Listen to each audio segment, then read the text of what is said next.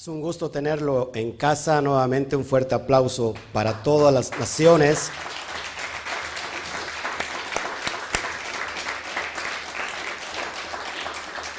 No, pero que se escuche fuerte el aplauso.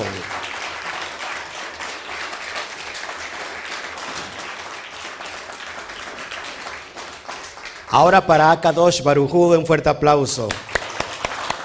Baruch Hashem.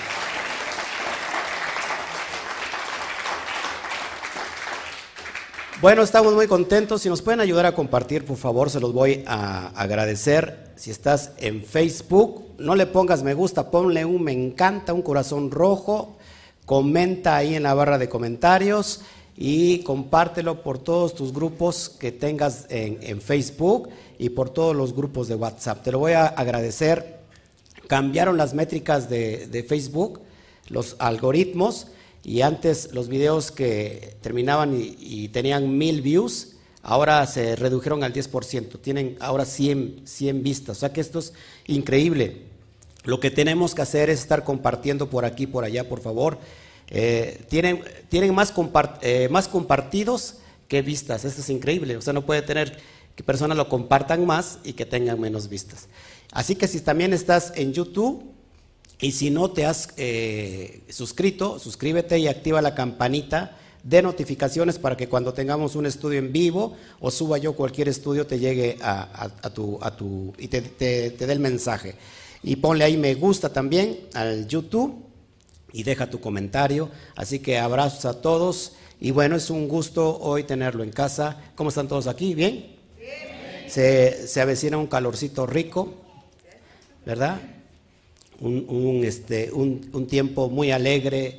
Yo venía desde la casa para acá y había mucho movimiento por lo de las campañas, ¿no? Bueno, pues hoy tenemos una carta especial, eh, ya lo vi usted en pantalla, estamos por entrar a la carta de Yehuda y es interesante que nosotros podamos eh, comprender esto, esto que estamos, que vamos a ver, esta carta que Vamos a ver, a dar toda la introducción a ella y nos vamos a dar cuenta quién es este Judas. ¿Alguien sabe qué significa Judas? ¿Mm? Alabanza. Traidor, dice, no. No, no, no, no, no, no, no, no significa traidor. Vamos a ver, vamos a ver eso. Mientras saludamos a todos los que nos están viendo en, Facebook, a toda la familia, la, está creciendo la comunidad virtual, así que gracias amados a todos, a todos sin falta, a todas las naciones. Saludamos, vamos a dar un fuerte aplauso a todo Estados Unidos, por favor.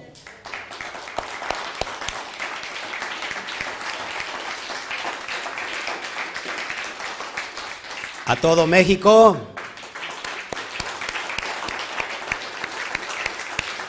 Centroamérica, Suramérica, Iberoamérica, a toda Europa, Asia y hasta Israel. Increíblemente nos están viendo en Israel. Esto es impresionante. Así que bueno, no veo a Miriam, no vino Miriam. Wow. Se enfermó. Todo el mundo se anda enfermando. Bueno.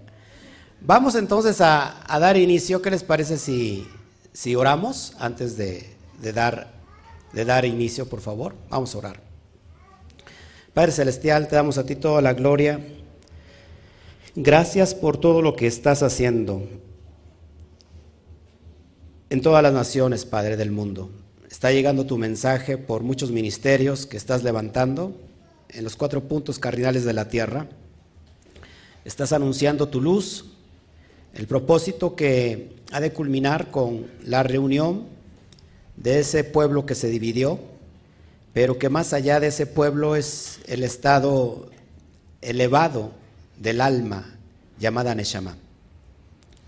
Gracias Padre porque estamos hoy aquí presentes físicamente, un conjunto de almas que, sintieron el llamado a hacer tikkun, a hacer rectificación, pero también, Padre, del otro lado de la pantalla, muchas almas en todo el mundo que se están añadiendo a esta dimensión, a esta vibración de la luz, que también por su parte están haciendo ticún para que puedan rectificar y podamos rectificar, Padre, lo que hace falta, a fin de que entre, llegue la era mesiánica. Así que te damos a ti toda la gloria, la honra y la alabanza. Eh, guíame, papá, ilumíname, usa mi vida para poder eh, entregar este estudio, que podamos dar eh, en el blanco y que, y que cada uno de nosotros hoy podamos ser iluminados. Te damos a ti toda la honra, la alabanza. En el nombre de Yud Hei Y te damos también gracias por los méritos de nuestro Rabbi Yeshua. Amén, amén y amén. Bueno, abrimos entonces eh, alimento, abrimos el alimento espiritual y nos vamos a meter a la introducción. Para los que dijeron que Judas significa traidor, bueno, Judas, eh, en realidad el nombre es Yehudá. Yehudá. ¿Qué significa Yehudá? Apúntelo. Alabanza o gratitud. Alabanza o gratitud. Es lo que significa. Y acuérdense que Yehudá es una, es una tribu. Es una tribu, así que aquí no hay, no hay mucho, mucho escondido, es una tribu. ¿Qué más? Eh, es importante que vayamos analizando todo, todos estos pequeños detalles porque nos va a abrir el panorama para lo que estamos estudiando. Esta carta, que es la carta final de todas las epístolas apostólicas, y después de esto vamos a entrar al relato del, del Apocalipsis. ¿Qué significa Apocalipsis? Revelaciones muy mítico, para muchos muy místico el, libro, para muchos de mucho miedo. En realidad, a lo mejor se va a desolucionar cuando demos el, mensaje, el estudio verso por verso. Se va a desolucionar muchos. Y después vamos a entrar en un, en un tiempo que toda nuestra fe va a ser removida. Y que después de eso ya no nos va a quedar donde agarrarnos. Y entonces el Eterno es ahí donde está tratando con nuestras vidas. Nos está queriendo llevar a otro nivel. Quitar todos los las, no sé, los sustentos primitivos religiosos para que ahora solamente aprendamos a depender de Él. Así que es importante que, como ayer hablaba, que hay que quitarle las cáscaras a la cebolla y cada vez que le quitamos la cáscara a la cebolla, encontramos una etapa más profunda, pero también nos hace llorar. Y nos damos cuenta de nuestra realidad. Todos aquí tenemos realidades. Aquí estamos en un conjunto de realidades, porque cada quien, cada persona es un, Israel y ese Israel tiene su realidad. Así que todas estas realidades que se están unificando hoy para buscar la verdad absoluta. Ese es el camino. Recuerden que la Torah se puede eh, interpretar más de 600 mil veces un solo texto. Más de 600 mil veces un solo texto, dicen los sabios. ¿Por qué? por, las familias que salieron de Misraim, más de 600 mil. Así que todos aquí tenemos realidades. La idea aquí, que entonces nuestra Neshama está buscando la verdad. Así que hasta que lleguemos al punto donde todos nos unifiquemos, vamos, vamos a poder avanzar. Así que Yehudá, ¿quién es Yehudá para empezar? ¿Quién es Judas? Que en, el, griego se traduce como Judas. Recuerden que los términos, eh, los nombres eh, eh, masculinos griegos terminan siempre casi con, es, con ese, Judas. Pero ¿quién es Yehudá? Para los que no saben, Yehudá, o quién escribe esta carta, el hermano de Yeshua y el hermano de Santiago, de Jacob. Para las personas que dicen que Yeshua fue el único, el unigénito, fue el unigénito para el Padre en la, cosmovisión de la asignación mesiánica. Pero para las personas que dicen que Miriam fue eh, siempre virgen, la verdad es que tuvo hermanos. Cuando nosotros vamos al texto de Mateo 13:53, que al rato lo voy a analizar, y le decimos a un sacerdote que Miriam tuvo, tuvo que Jesús tuvo hermanos, ellos dicen, sí, sí, lo que pasa que en, en Mateo 13:53 y en Marcos 3:31 mencionan que eran hermanos de Jesús, pero como hermanos, como hoy nosotros nos decimos hermanos. Es lo que sacan de contexto sin, mirar la palabra clave que aparece ahí como hermano, del griego adelfos, y adelfos tiene que ver con hermanos de la misma matriz, hermanos de la misma madre. Así que ahorita lo vamos a analizar entrando al primer versículo. Este, esta carta está como muy mística también, está en un sentido también elevado, y lo vamos a estar estudiando porque se tratan, se, mencionan dos libros que curiosamente o aparentemente eh, son apócrifos. ¿Qué significa apócrifo? De dudosa procedencia. Bueno, mencionamos dos libros. Por ejemplo, aquí en la carta vamos a mencionar el libro de Hanok. Los que no saben quién es Hanok, el libro de Enoch.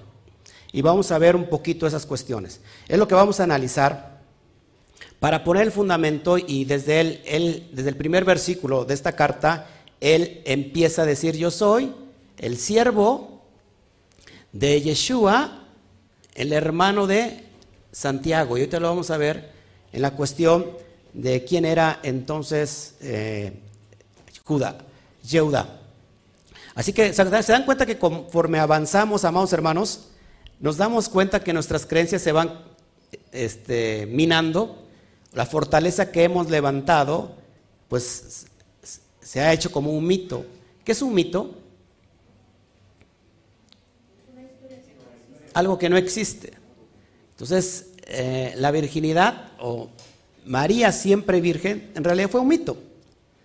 es, una mitología, el logos, el tratado de, las mentiras, de los mitos, que María siempre fue virgen. Y esto es importante, amados hermanos, y lo digo con mucho respeto a la gente católica que me está viendo, porque aquí no se trata de apapachar a nadie, simplemente yo soy como un portavoz del contexto histórico del fundamento teológico, y si cada quien al final quiere creer lo que quiera creer, está buscando esa, está buscando esa realidad y tiene esa parte de realidad, aunque no necesariamente es la verdad.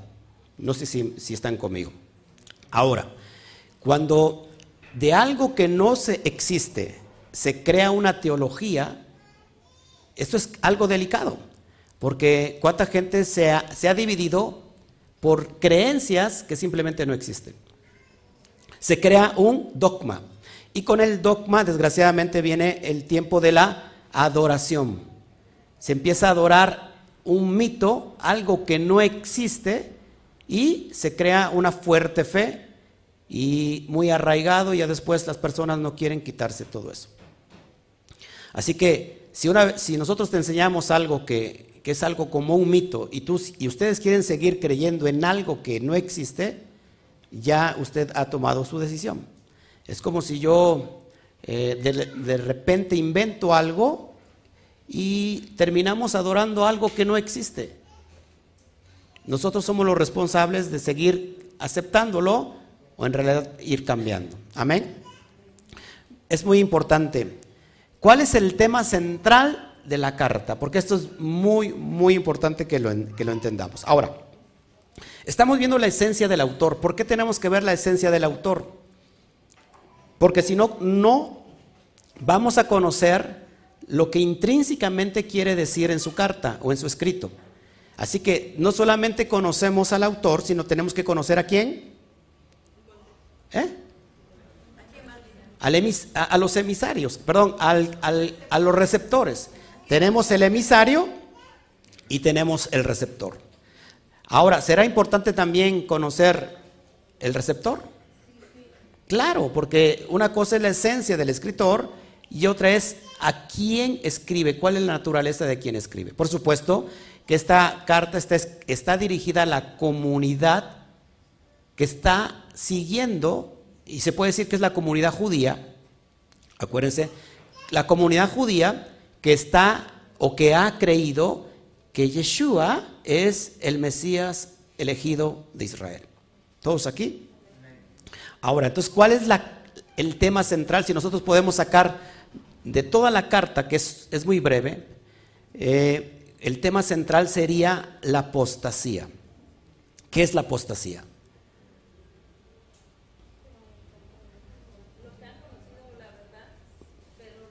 Los que han conocido la verdad y luego se ponen en contra de ella. Cuando se tuerce una verdad. ¿Alguien más?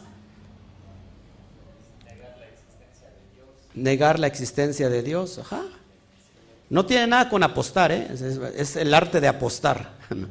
Apostasía es apartarse de la fe, apartarse de la emuná. ¿Cuál era la emuná de todos los talmidín del movimiento Nazratín? ¿Cuál era la emuná? ¿Cuál era la fe? Obedecer la Torah, obedecer los pactos, guardar todos los, mandamientos, los mismos de la Torah, de lo que ella emana, y creer en el Mesías, en Yeshua como el Mesías. Esa era la doctrina. ¿Qué significa doctrina? Enseñanza. Ahora, cuando alguien se dice que es apóstata, significa que se ha apartado de esa emuná, de esa fe, de esa doctrina que enseñó Yeshua. ¿Cuál es la doctrina de Yeshua? Yeshua enseñó a guardar la Torah, los pactos. Lucas 4:16 dice que era la costumbre de guardar el Shabbat del maestro. Era la costumbre guardar Shabbat. Así que, ¿qué enseñaba? ¿Cuál era la prédica? ¿Cuál era la enseñanza? No solamente de Yeshua, sino de todos los demás antiguos profetas. Arrepiéntanse porque el reino de los cielos se ha acercado. Hagan teshuvah. Vuelvan a casa. Arrepiéntense de estar transgrediendo la ley y regresen.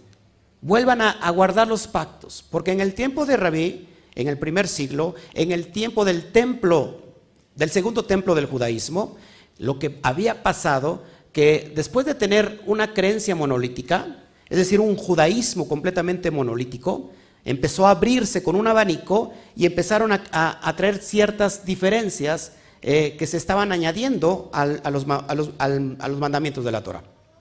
Y después tenemos un movimiento de más de 6.000 mandamientos sobre los 613 mandamientos. Así que era una locura guardar la Shabbat, perdón, guardar la Torah en ese, en ese momento. ¿Por qué? Porque era una locura, porque entonces le empezaron a agregar a un mandamiento, ¿qué?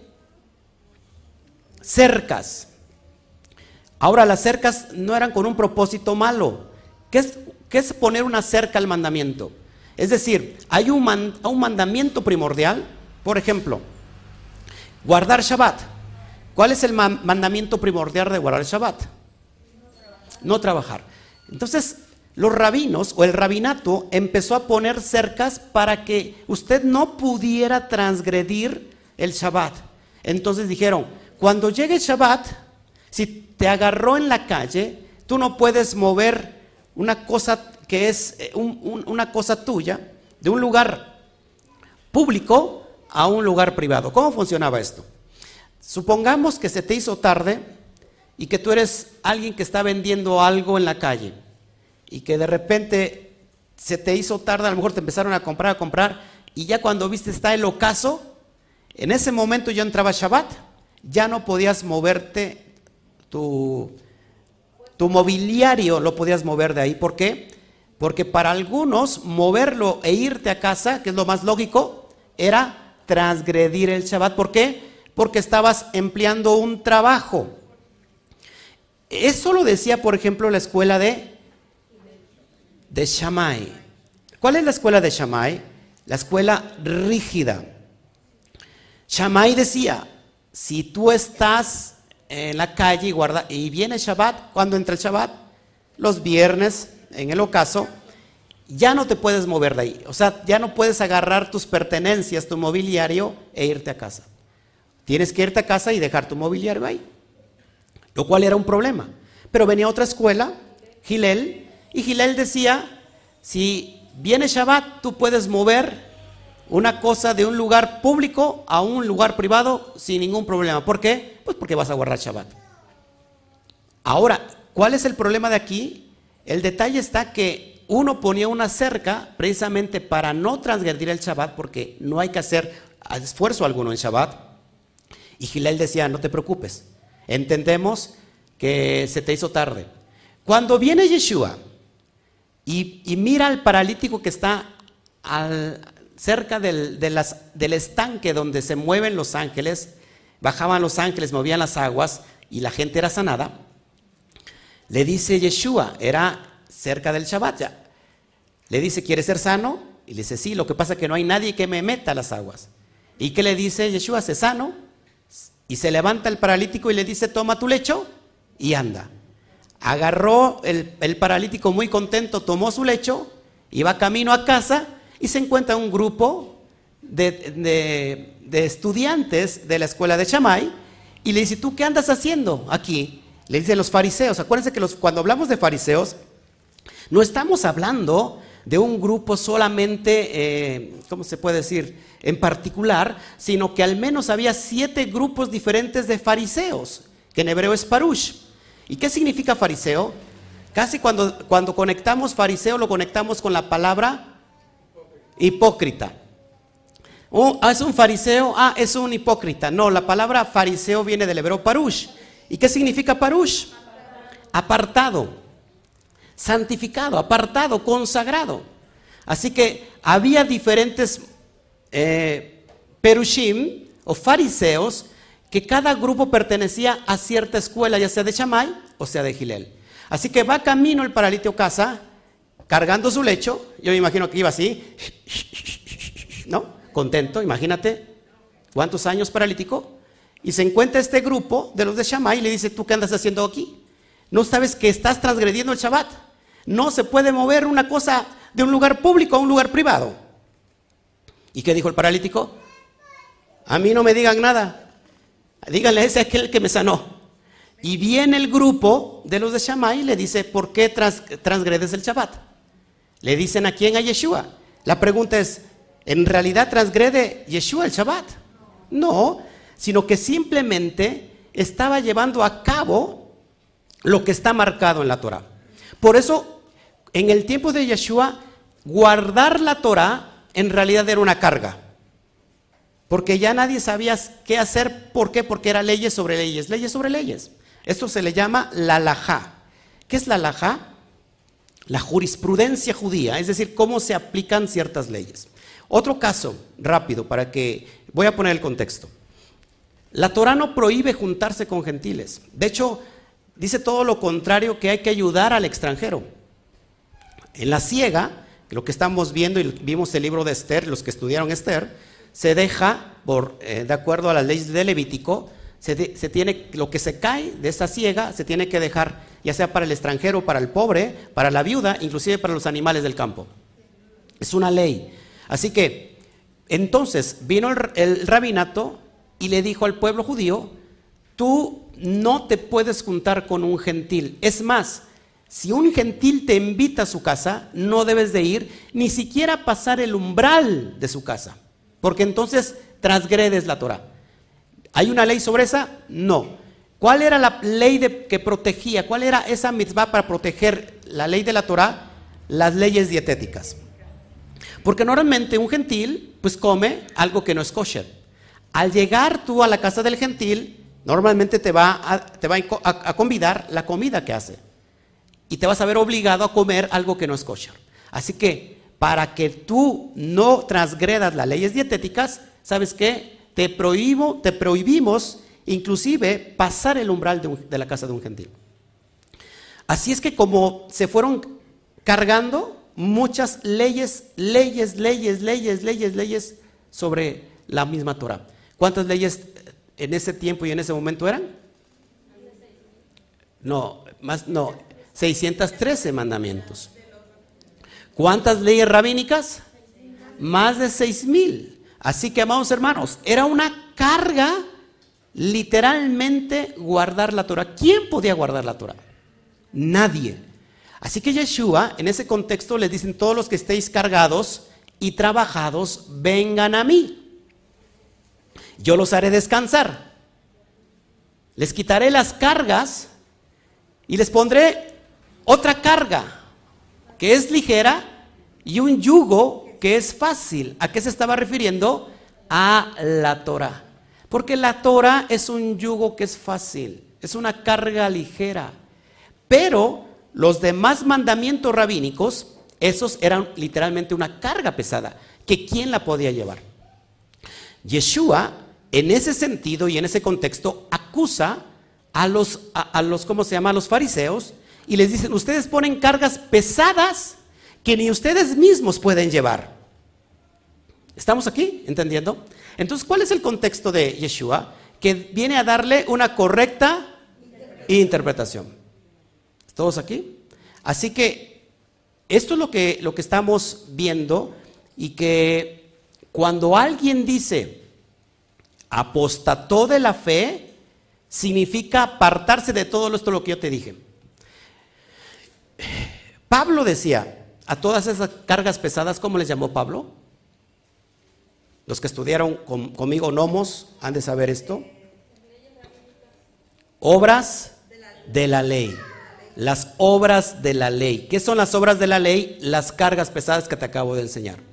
Cuando alguien dice, ya no, cuando Pablo dice, ya no estamos bajo las obras de la ley, sino bajo la gracia, no significa que ya la ley quedó caducada y que ahora nosotros vivimos en gracia.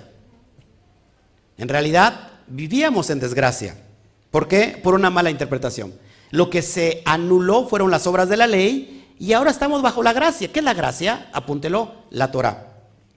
Así de fácil. Esa es la gracia, la Torah.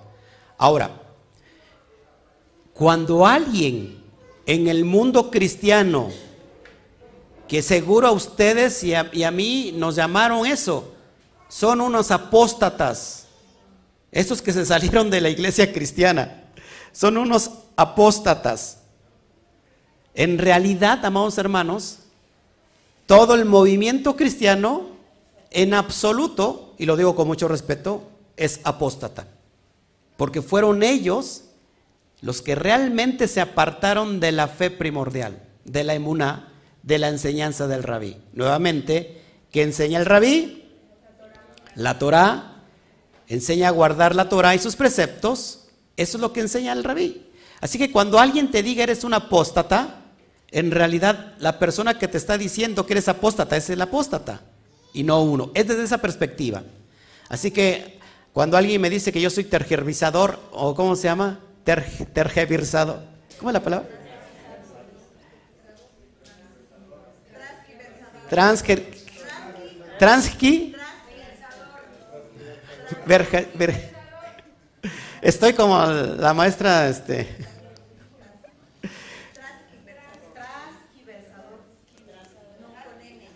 Bueno, cuando dice que supuestamente yo estoy torciendo la Biblia y que soy un hereje, pues la verdad, la persona que me lo dice, desde su punto de vista, a lo mejor sí. Pero desde el punto de vista de la Torah, no, sino al, es todo lo contrario. Entonces, todo quedó aquí claro que es ser un apóstata. Así que cuando te diga alguien eres un apóstata, pues dile botellita de Jerez. En México decir botellita de Jerez es decir, el que tú eres el que eres el apóstata. ¿No?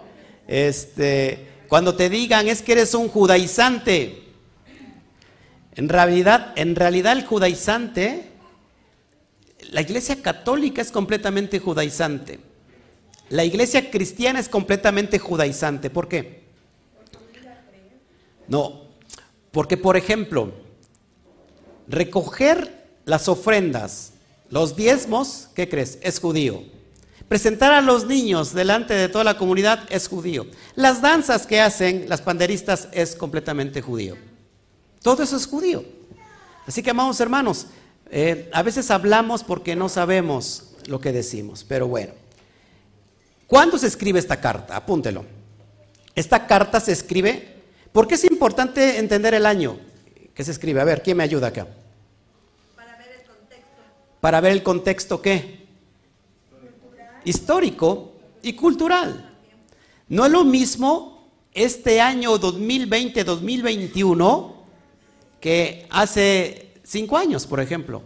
Si nosotros escribimos en este tiempo, todos aquí que estamos viviendo temporalmente, en este momento, sabemos el contexto del tiempo. Que claro que eso no puede quedar desapercibido. 2020, 2021 es un tiempo completamente de crisis universal. Y yo les dije que 2021 venía más de lo mismo, pero ahora con el Aleph el Todopoderoso, y estamos viendo cosas fuertes para Israel. O sea que, amados hermanos, eh, esto es impresionante, será importante, por eso es importante conocer el momento en que se escribe algo. Así que, ¿qué estaba pasando cuando se escribe esta carta? Fíjate, esta carta se escribe entre el año 68 y el 70 de la era común. ¿Será importante el tiempo, esos años, del 68 al 70? ¿Por qué? Porque era cuando estaba la revuelta judía. En el año 70, por Tito Vespasiano viene y destruye el templo. Así que en el del 68 al 70 tenemos una gran persecución, ojo aquí, del pueblo romano o de Roma, del imperio romano, hacia todo lo que se diga ser judío. Por eso es importante entender la carta. Esta carta está en ese tiempo y en ese contexto, porque también si nosotros hoy en este tiempo escribiéramos una carta a cierta comunidad, tendríamos que hablar de lo que estamos viviendo en el contexto histórico. Así que es importante entender que esta carta se escribe entre el 68 y 70, tiempo de persecución. Por eso también vamos a ver que la carta de, o el, libro de Apocalipsis se escribe en un tiempo de mucha persecución. Y mucha gente eh, quiere leer el Apocalipsis y le da miedo y no sabe que esa carta se escribe para ese momento y ese tiempo. Así que a muchos los voy a desolucionar. Amén. Bueno. Del versículo 3 al 4 nos va a dar la razón por qué se escribe esta carta. Del versículo 5 al 16 nos va a mostrar tres ejemplos de lo que es la apostasía, de lo que acabo de, de hablar. Del versículo 17 al 23 nos va a dar tres consejos para librarnos de la apostasía. Una vez más, del 3 al 4 nos dice por, cuál es el propósito de que se escribe esta carta. Del verso 5 al 16 nos da tres ejemplos de apostasía. Y del 17 al 23 nos va a dar consejos para liberarnos de esa apostasía. Y para finalizar del versículo 24 al 25 nos va a hablar de consolación y confianza para que todos permanezcan en la misma fe. Del 17 al 23, tres consejos para librarnos de la apostasía. Y del 24 al 25, bueno, pues ya nos da, nos da la consolación de cómo y la confianza de cómo seguir perteneciendo a esta fe. ¿Todos aquí? Así que está interesante el tema, ¿sí o no? Bueno, vamos a meternos entonces de lleno, por favor. Y Ahora sí, verso 1. Yehudá, siervo del Mashiach Yeshua, pero hermano de Santiago. Acuérdense que estamos estudiándolo desde el Codex Sinaiticus. Por eso vas a ver cambios en tu Reina Valera, lo, lo traes por habitual, pero además lo único que cambié yo del texto del Codex Sinaítico es el nombre del Mesías y el nombre de, de, Adonai. Es lo único que cambio solamente para darle el contexto. Entonces, Yehudá, acuérdense que la palabra siervo es similar o es igual a Talmid. Aquí quiero quedar bien claro para que, que que podamos entender. Maestro y discípulo, en el argot hebreo, es lo mismo para amo y esclavo.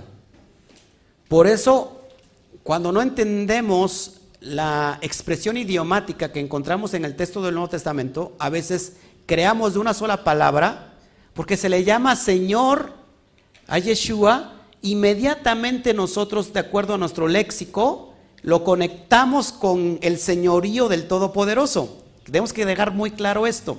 Eso ya lo hablé en cartas pasadas y le puse el ejemplo de que exactamente es lo mismo. Nuevamente, maestro y discípulo. En hebreo, Raf y Talmid. Ahora, también es exactamente para decir Adón, Señor, y Evet, esclavo. Porque hoy en día los discípulos de, de cualquier rabino a su maestro le dicen Raf. ¿Qué significa Raf? ¿Ha escuchado la palabra Raf?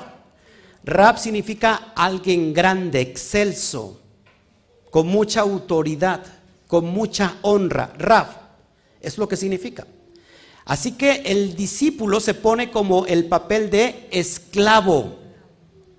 Es decir, mi maestro, mi Raf es mi Adón. Y yo soy su Evet, su esclavo, por decisión propia. Es así como se ve en el judaísmo, porque cuando venimos y vemos el Señor Jesús o el Adón Yeshua, ah, mira, ese es Adonai. ¿Sí? Vamos a quitar todo ese léxico que nos ha hecho daño desde el punto cristiano, desde la perspectiva cristiana. Así que, nuevamente, Raf y Talmid y Adón y Evet es exactamente lo mismo. Nuevamente, maestro y discípulo, señor y esclavo es exactamente lo mismo desde el texto de la perspectiva hebrea. Así que un estudiante es como si fuera un esclavo. ¿Sí? Aquí resulta lo, diferente. Yo soy un esclavo para ustedes, ustedes son mis amos.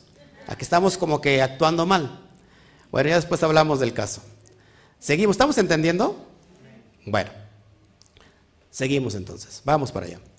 Entonces, nuevamente, Yehuda, siervo del Mashiach Yeshua, nótese que aunque es su hermano, porque la familiaridad, de la familiaridad nace el menosprecio. Y de hecho, antes ya los habían despreciado Yeshua a sus propios hermanos, porque no creían en él. Cuando le dijo, ve a ver allá, diles que tú eres el Mesías. Y él dijo, Yeshua, no ha venido mi tiempo.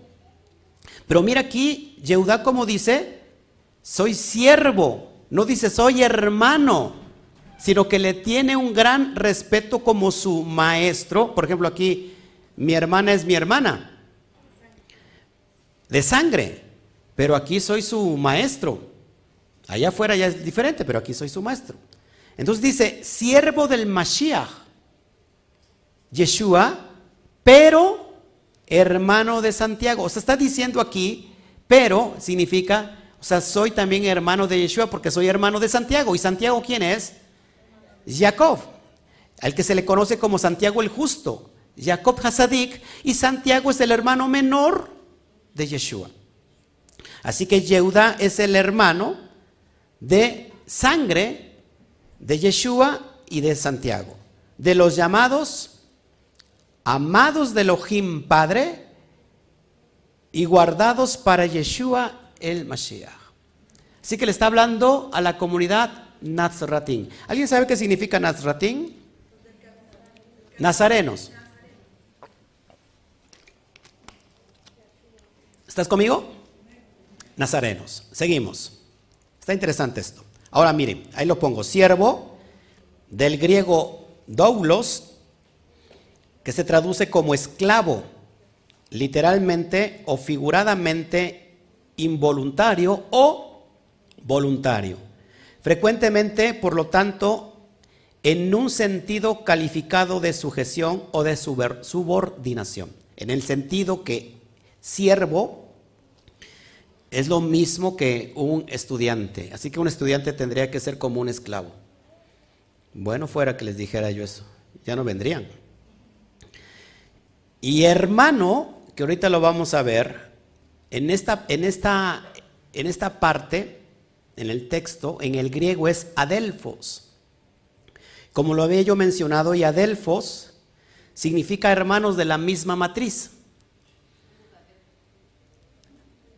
Así que nosotros somos hermanos, pero no adelfos. Yo en ese caso con mi hermana ahí, aunque la ves güerita y todo, es mi adelfa. Es mi, es mi hermana. De, de, la misma, sí fue, sí, sí, sí venimos de la misma matriz, mamá. Dice, pues eso es seguro. ¿Quién sabe, verdad? Del mismo padre. No, la verdad es que yo era muy güerito, no es que caí, ya saben el accidente que tuve. Bueno, seguimos. Seguimos. Fíjense, vamos al texto de Mateo 13:53, que es bien importante que lo entendamos, porque aquí, aquí este, lo que te saca los sacerdotes católicos, que María es siempre virgen. Y la verdad es que María no es siempre virgen. Ahora, ¿está, está, está mal que no sea siempre virgen? Pues no, porque la mujer se le dio eh, la mitzvah de reproducirse. Vamos para allá. Mateo 13:53. Aconteció que cuando terminó Yeshua estas parábolas, se fue de allí, verso 54, y venido a su tierra, les enseñaba en las sinagogas de ellos de tal manera que se maravillaban y decían, ¿de dónde tiene este sabiduría y estos milagros? Verso 55. ¿No es, ¿No es este el hijo del carpintero? Paréntesis aquí. ¿Qué está notando de raro aquí? ¿No es este el hijo del carpintero? ¿Cómo lo miraba la comunidad judía a Yeshua? ¿Como hijo de quién? De Joseph. Está claro. Como una persona común, ¿verdad? Que es hijo de un carpintero. ¿Y quién es este carpintero? Pues era Joseph. No como la conmovisión del día de hoy que ve a Yeshua como el mismo Dios o un semidios. Eso es increíble porque en el sentido del contexto histórico, contemporáneamente había alguien que era un hombre y lo, y lo, tomaban como un semidios. ¿Alguien sabe cuál es el nombre de ese griego?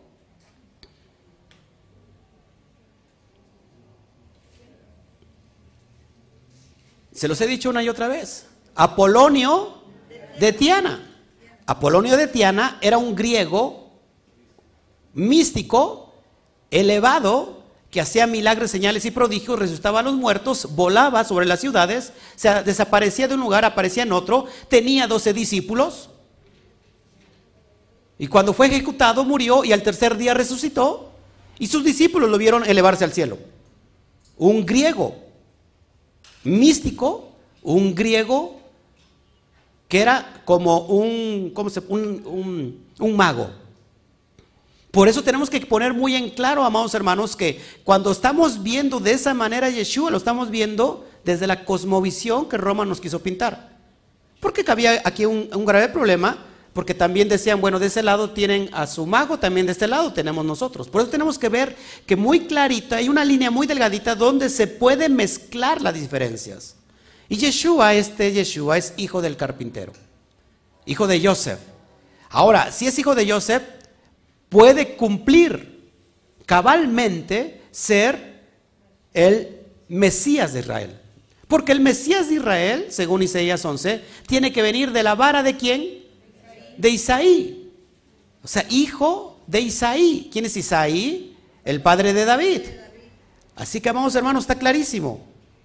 Es lo como lo miraba la comunidad judía. Dice, no se llama su madre Miriam y sus hermanos, y sus hermanos, fíjese qué dice ahí, Jacob, Yosef, Shimón y Yehuda. Así que al menos tenemos cuatro hermanos de Yeshua. Ahora, ahí en el texto los sacerdotes católicos dicen, no, no, no, no, es que eran hermanos de fe. Pero ¿qué creen? Exactamente la palabra hermanos que te estoy señalando ahí es el término griego adelfos. Y adelfos significa hijos del mismo vientre.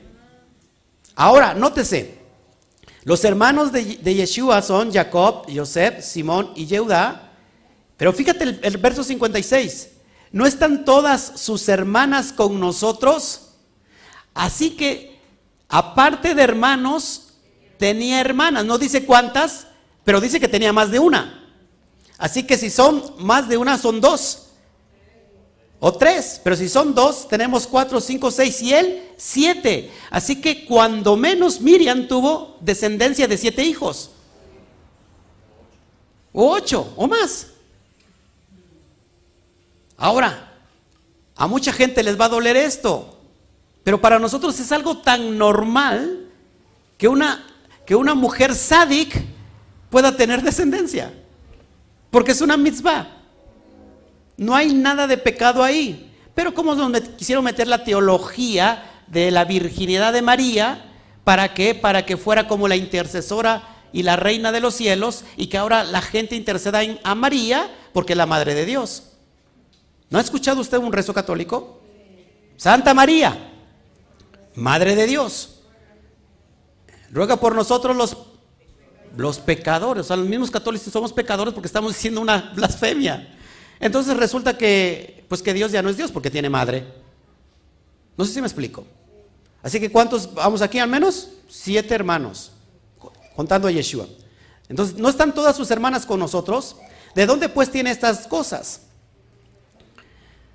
Y se, y se eh, escandalizaban de él, pero Yeshua les dijo, no hay profeta sin honra, sino en su propia tierra y en su casa. O sea que en su casa no lo aceptaban como Yeshua, como el, Mesías, perdón. Y no hizo muchos milagros a causa de la incredulidad de ellos. Ahora otro texto importante, ¿lo estás marcando por favor? Vamos a, a Marcos 3:31.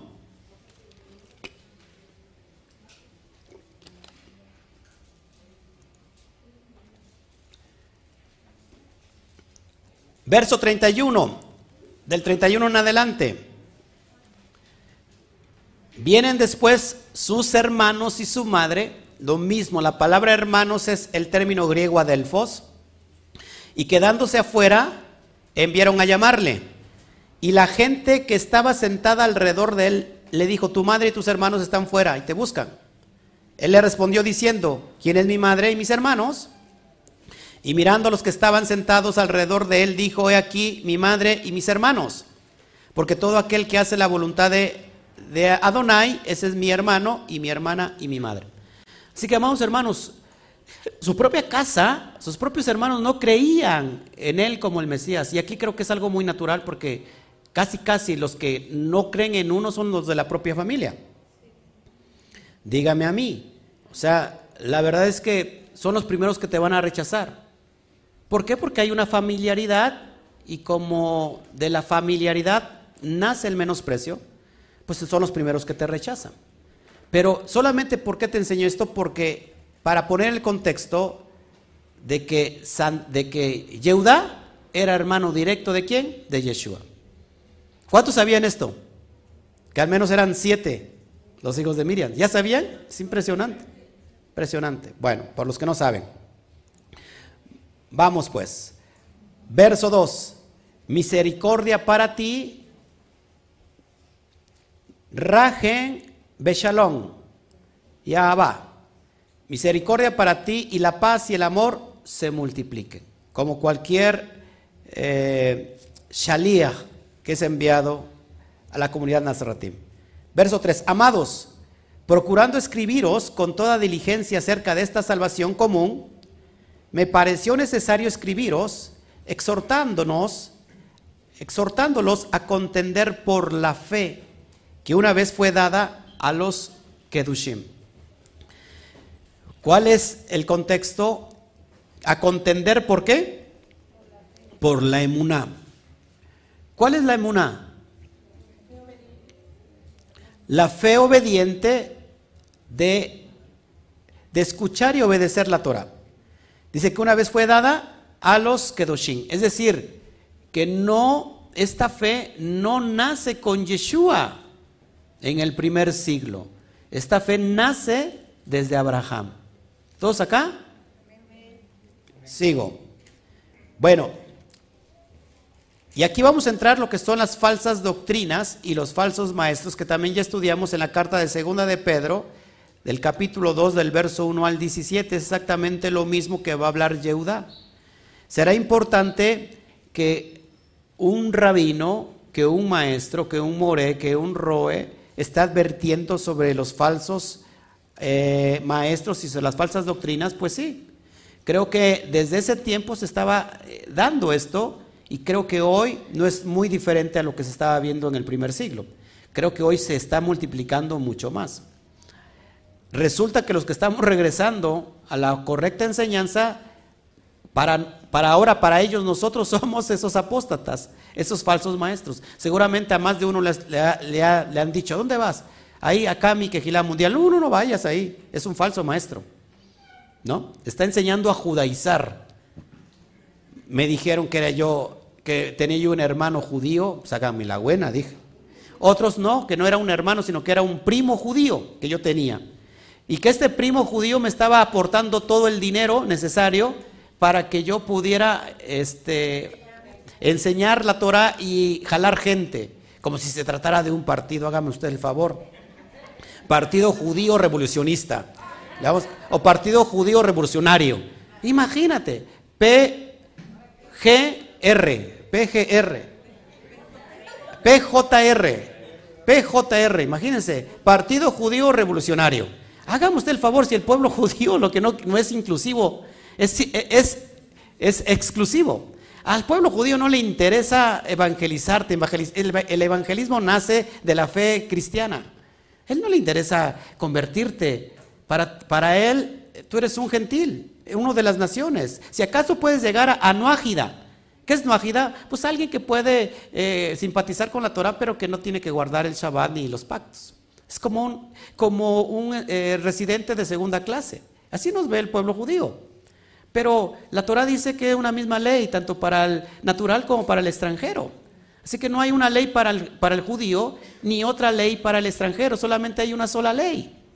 Pero resulta que mucha gente, pues sí se está yendo a los extremos, están volviéndose como judíos cuando no lo son.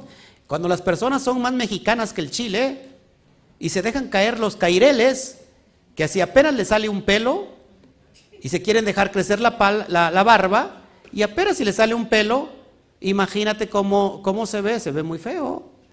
Y entonces no es un judío porque no lo es, es un judiano.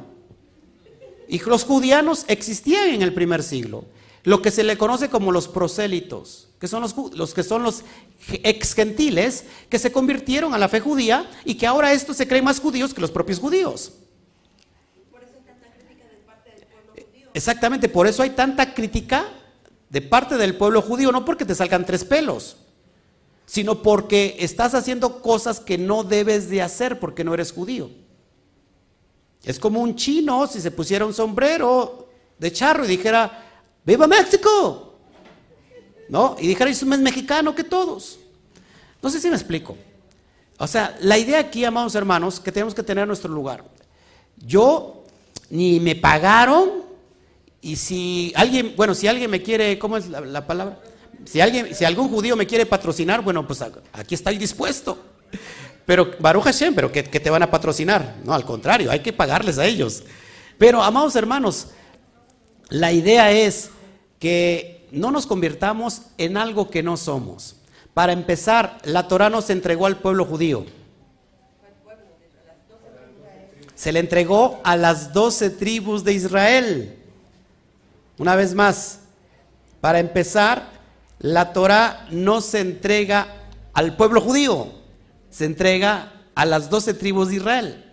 Además, se entregó en un lugar fuera de Israel. Mucha gente no sabe que la Torah se entrega en Arabia. Entonces le entregó a los árabes. No, porque el monte Sinaí, Ar Sinaí estaba, está en lo que es hoy Arabia. ¿Qué se le va a hacer? ¿Por qué se entrega en el desierto? Porque no hay nadie que sea dueño de la Torah, sino solamente el bendito sea. Si cuando alguien te quiere decir, ¿sabes qué? Tú no tienes que guardar el Shabbat porque solamente tú eres un qué? Un gentil de las naciones. Pues dile, pues mucho gusto, ¿verdad? Pero solamente es una ley, tanto para el natural como para el extranjero. Además, esa ley no se te entregó a ti, se entregó a todo Israel. Judá o, los judíos no es todo Israel. Así que no permitas que te vean como alguien menos. Un verdadero judío lo que hace es, en realidad, amar al gentil. Pero hoy se está desatando un movimiento muy fuerte, donde se conoce como movimiento noágida. ¿Has escuchado eso? El movimiento noágida son rabinos judíos que hoy están convirtiendo a gentiles para que sean noágidas. Están aprovechando el boom de las raíces hebreas y dice, ahora sí agarramos aquí, porque fíjese, el movimiento de las raíces severas, que es, el movimiento gentil, le está consumiendo todo el pueblo judío. Los vinos kosher, las velas, las, las, el, Tanaj, eh, los libros. Hay un gran consumismo. Y de aquí están haciendo hoy su domingo. Tendrían que estar haciendo su Shabbat, pero en realidad están haciendo su domingo. Y entonces están aprovechando este movimiento y dicen, ahora les caemos y los convertimos en noágidas. Les quitamos esos aires de grandeza y les decimos, ustedes son noágidas. Establezcanse, por favor. Pueden simpatizar con nosotros, muy bien, los aceptamos, pero ustedes no tienen necesidad de guardar Shabbat. Por ejemplo, movimientos muy fuertes. Eso se está dando. Hay, eh, eh, por ejemplo, no voy a decir nombres, pero el autor, por ejemplo, del Código Real, que muchos los conocen, ¿quién sabe? ¿Saben quién es el, autor del Código Real? Bueno, pues es una persona que va con una bandera y le está diciendo a los gentiles son no ágidas. No hay nada de cierto conforme a lo que establece la Torah. Así que que no los engañen, que no le digan que la luna es de peso, no de queso. Aquí tienen su evangelio de a peso. Eso es una mentira, vamos hermanos. Entonces, ¿por qué tenemos que, denunciar hoy los falsos maestros? Porque es importante. Amén. Seguimos. Vamos a, a seguir. Verso 4. Ya leí el verso 3. Ya, ¿verdad? Verso 4. Porque algunos hombres han entrado furtivamente, de quienes se ha escrito de antemano desde hace mucho tiempo para esta condenación, hombres impíos. ¿Qué será un hombre impío? Viene la palabra impiedad. Lo, opuesto de impiedad es piedad. ¿Qué es piedad? Para el que llora. Piedad para el que sufre. ¿Qué es la piedad? La piedad es alguien que guarda la Torah. Es un hebraísmo. Así que una persona impía es alguien que está qué? Transgrediendo la Torah. Una persona que es piadosa tiene los valores de la Torah. ¿Cuál es el valor más grande de la Torah? El amor. La persona que tiene la Torah, tiene los valores de la Torah, va a amar a su prójimo como a sí mismo. Es más, está capacitado 100% a amar a su, a su propia suegra como a sí mismo. Esa es la prueba más grande, la, la prueba de fuego más grande. Cuando, cuando sabes que amas a tu suegra como a ti mismo, estás viviendo la Torah. El hermano de azul como que volteó a ver a la, señora de rojo, dijo, estoy, estoy, estoy en, ese, en ese proceso. No, no es cierto, es, es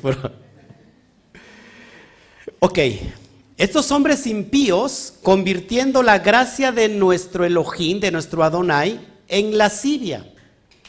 ¿Qué es lascivia?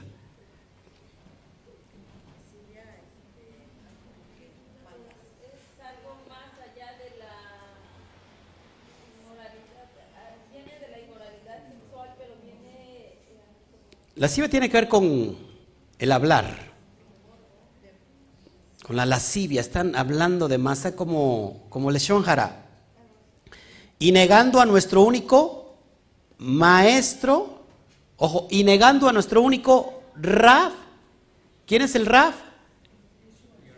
Yeshua y Señor. Es decir, ahí está el juego de palabras. Nuevamente, ¿cómo lo traduciríamos? Raf Beadón. Ahí está el juego de palabras que te dije hace un ratito.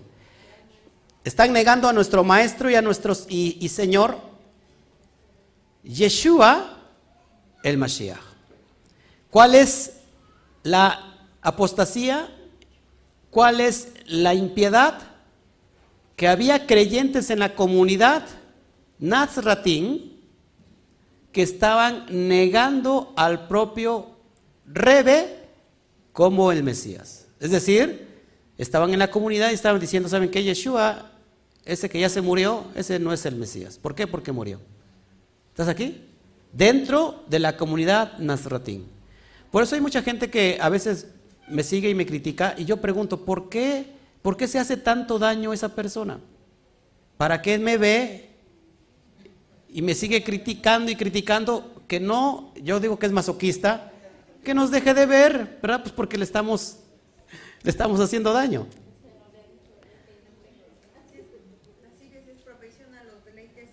Ok, entonces, corrijo. Lascivia, dime.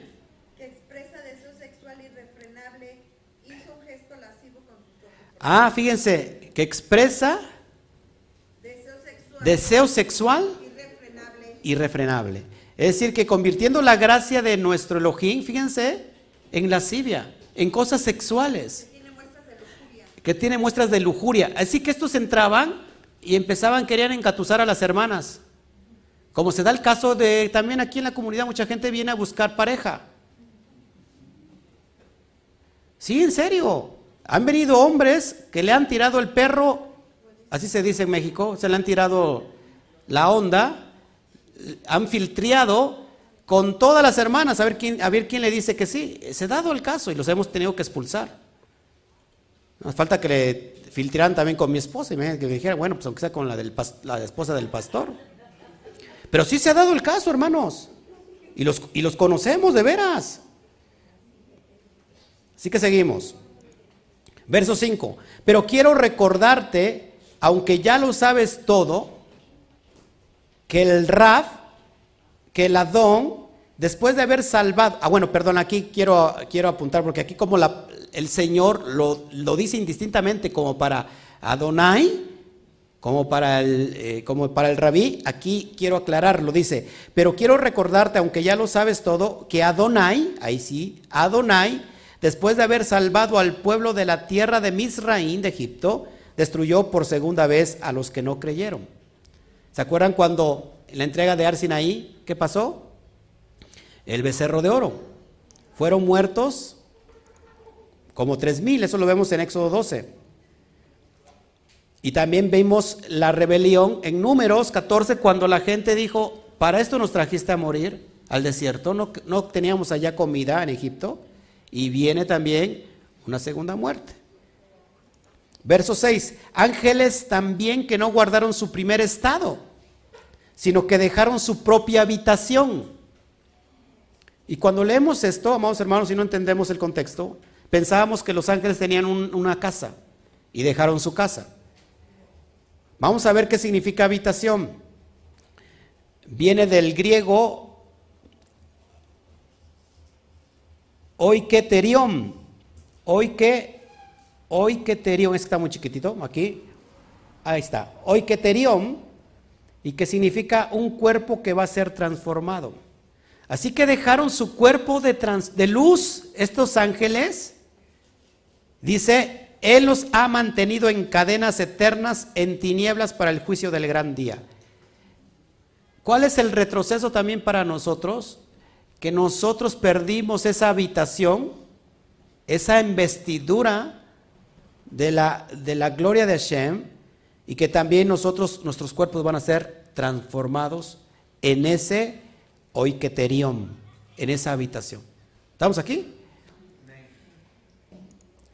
Verso 7, como Sodoma y Gomorra y las ciudades vecinas, entregándose a la lascivia de la misma manera que estos hombres, y habiendo ido tras otra carne, se presentan como ejemplo sufriendo el castigo del fuego eterno.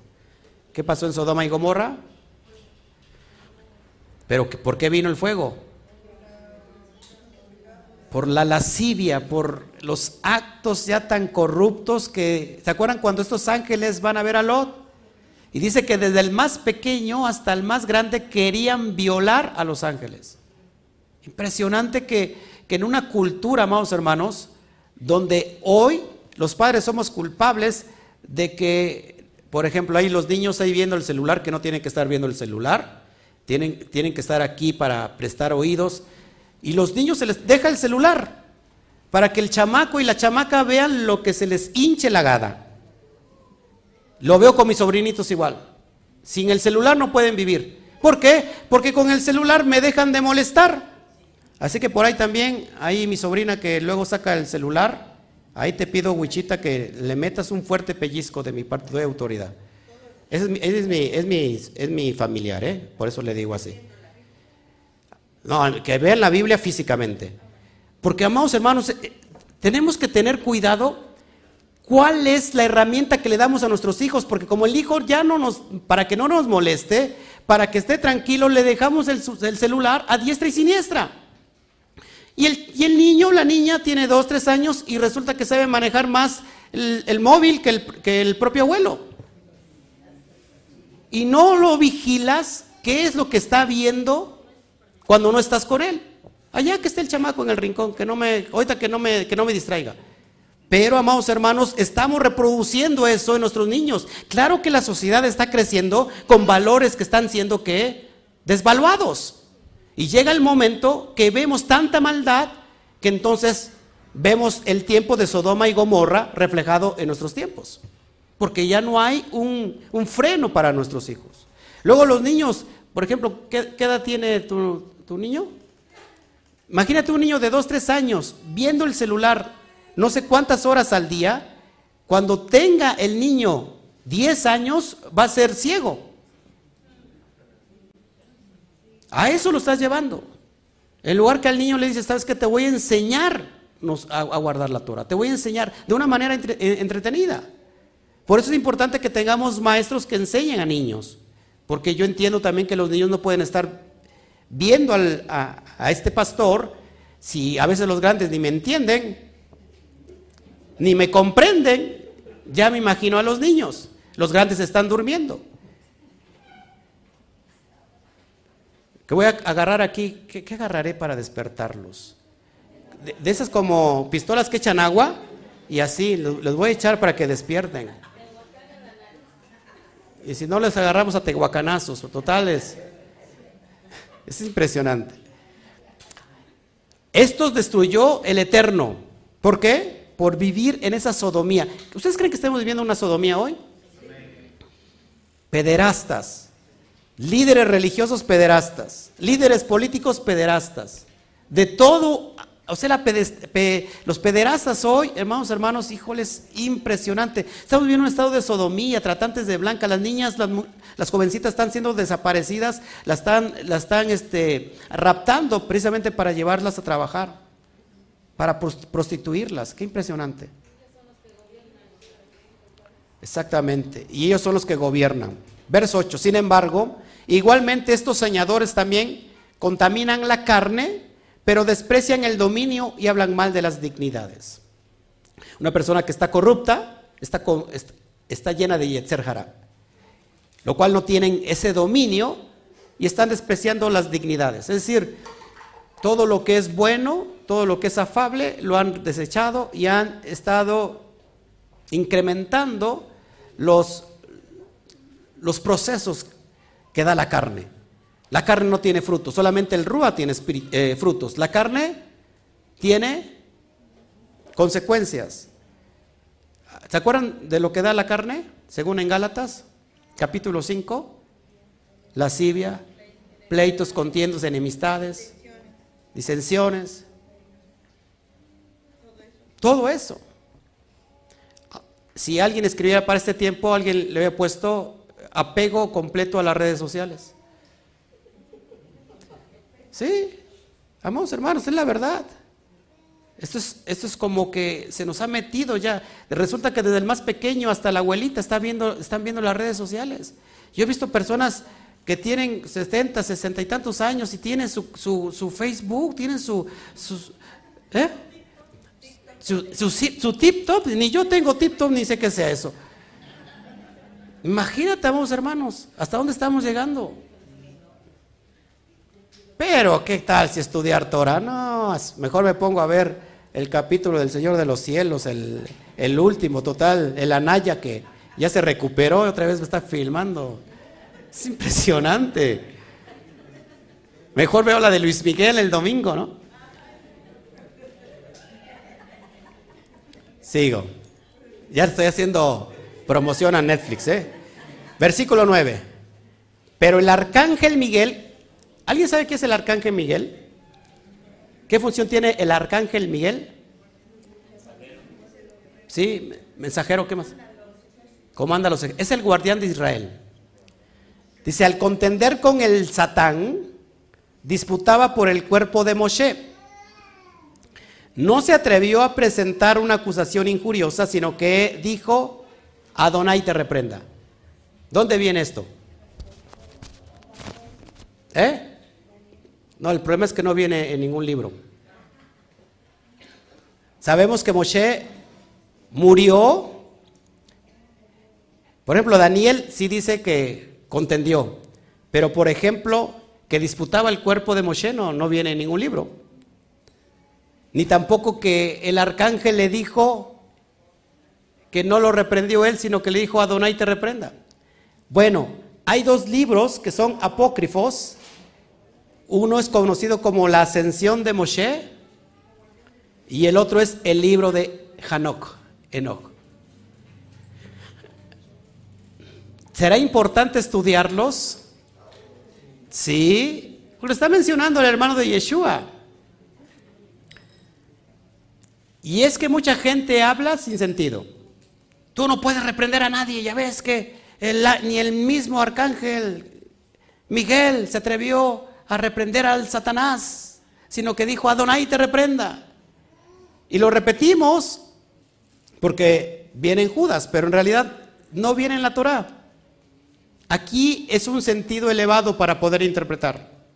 Por eso, para los que están aquí y quieren saber interpretar la Torah, métanse al estudio que estamos dando de los niveles de interpretación. Resulta que mucha gente que está del lado virtual se, quiere, se, se apunta para las clases, pero resulta que los que están aquí nadie se apunta. Es impresionante. Pero ahí se los dejo de tarea. Entonces, no dice ningún texto, sino que dice en lo que estas fuentes. Judas está, eh, está apoyando esta, versión, esta, porción de dos fuentes que se han considerado como libros apócrifos, la ascensión de Moshe y el libro de Hanok. ¿Cuántos sabemos que Moshe murió en el monte Nebo? Y dice la escritura que, Adonai mismo lo enterró que Adonai envió un ángel, pero entonces el diablo y el ángel comenzaron a pelear por el cuerpo de Moshe.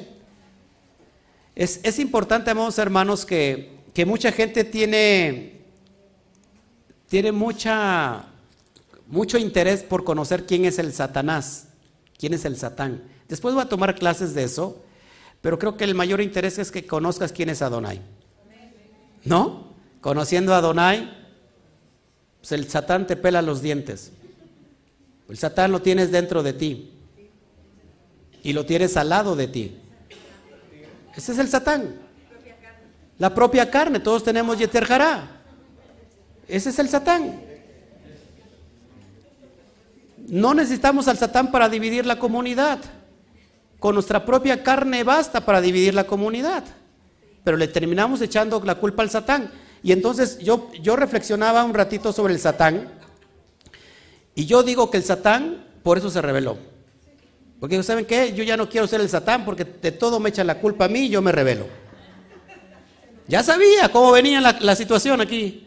Que toda la, toda la gente le echa la culpa al Satán, pero nadie se hace responsable de sus propios actos y consecuencias. Ah, es, es, es práctico que la humanidad siempre quiere recaer sus culpas, sus responsabilidades en alguien más y que él nunca tome su responsabilidad. ¿Por qué? Porque así nos enseñaron y, está chévere. Usted es violento y usted está traumado porque de chiquito no le cambiaron el pañal. Se pasó horas y horas con el mismo pañal, ensuciado, y entonces por eso usted está traumado. Así que échale la culpa a su papá y a su mamá. Y resulta que le echas la culpa a alguien más y por un momento te como que te funciona y después vuelve otra vez la culpabilidad. ¿Por qué? Porque no nos hacemos responsables de nuestros propios actos. Cuando nosotros le damos más inclinación al Satán, a nuestra carne y ser jará, vamos a estar mal. ¿Cuántas veces le decimos a nuestros hijos, no es por aquí, por aquí no vayas? ¿Por qué? Porque yo ya pasé por ahí y nadie escarmenta en cabeza ajena. Y entonces el niño, el joven, la jovena quiere ir a escarmentar. ¿Y pasa lo que? Tiene que pasar y sucede la famosa frase que nadie quiere que se lo diga, te lo dije. Cuando nosotros somos responsables de nuestros actos, tenemos el dominio propio, podemos avanzar más rápido.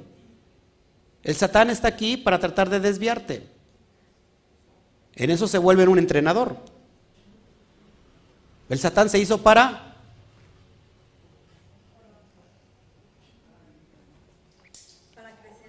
un obstáculo que haces lo saltas. El Satán es para saltar el obstáculo. Bueno, ustedes están muy ensatanados, mejor me sigo. Verso 10. Pero estos hablan mal de todo lo que en verdad no conocen, pero todo lo que lo que entienden naturalmente como animales irracionales, en esto se corrompen. ¿Es un insulto? ¿Qué es vivir como animal irracional? Apúntelo en el nivel más bajo del, alma, en el sentido o el nivel nefesh. Somos muy carnales, funcionamos y actuamos por instinto, como cualquier animal. ¿Sí? ¿Estamos aquí? Comemos, nos saciamos, dormimos, vamos al baño volvemos a comer, volvemos a dormir, sujetamos a la mujer y la mujer no quiere y usted le dice es que tu cuerpo me pertenece porque soy muy bíblico. Así lo dijo Pablo. ¿No? ¿Se das cuenta? Estamos viviendo como animales. Eso es vivir en el sentido más bajo del alma del nefesh. Tenemos que elevar nuestra alma. ¿Al sentido qué? Neshama. ¿A través de qué?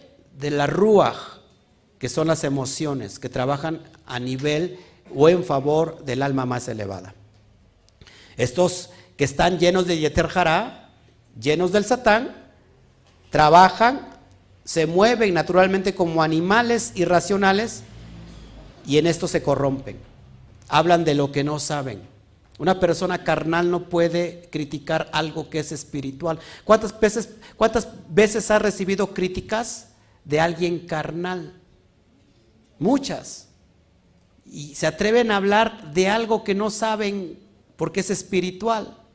Así que, amados hermanos, cuando te vayan a hacer una crítica, número uno, que el que te va a criticar haya construido algo. Porque si no ha construido nada, ¿cómo vas a, a recibir una crítica constructiva si no ha construido nada? Una persona que te va a criticar es que tiene mayor experiencia que tú. Entonces uno tiene la humildad de decir, ok, sí, tienes razón. Pero una persona que no tiene mayor experiencia que tú y que no ha construido nada, ¿cómo te va a dar una crítica constructiva? Al contrario, lo que te quiere es destruir con su, con su habla, con su palabra, con su lashon hara. Amén. Así que no aceptes ninguna crítica. Al menos que la persona haya construido algo. Y si no ha construido ni su propia vida, ni su propia cama atiende. ¿Cómo va a querer tender tu, tu vida? No sé si me explico. Verso 11.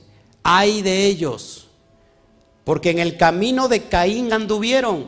Acuérdense que no me voy a meter mucho en, la, en, la, situación porque hay mucha gente que se espanta todavía.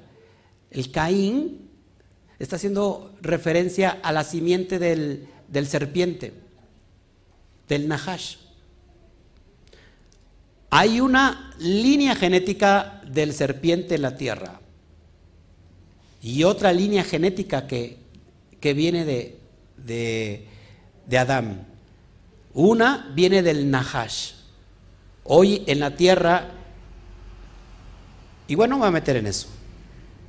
¿Quién es la simiente de Caín? Apúntelo, Reshaín. ¿Qué son los Reshaín? Los malvados. Voltea a ver al de junto. Ese no es Reshaín. Ese es tu hermano. Parece Reshaín, se mueve como Reshaín, pero no es Reshaín. No es lo mismo, pero más barato, no, nada de eso. La palabra Rasha, Rasha significa malvado. Rasha hace alusión a la descendencia del serpiente, del, de Caín. Dice, y en el error de Bilam, ¿qué es, ¿quién es Bilam? El profeta gentil que quiere maldecir a Israel. Y que se cerró los oídos y que vino su mula y le habló. El asno la agarró a palos y el asno le habló por medio de el Eterno. Así que, amados hermanos, ¿cuántos anhelan revelación? Así que muchos han perdido la esperanza. Pero si el Eterno usó a una burra para hablar, imagínense qué puede hacer con un burro entero.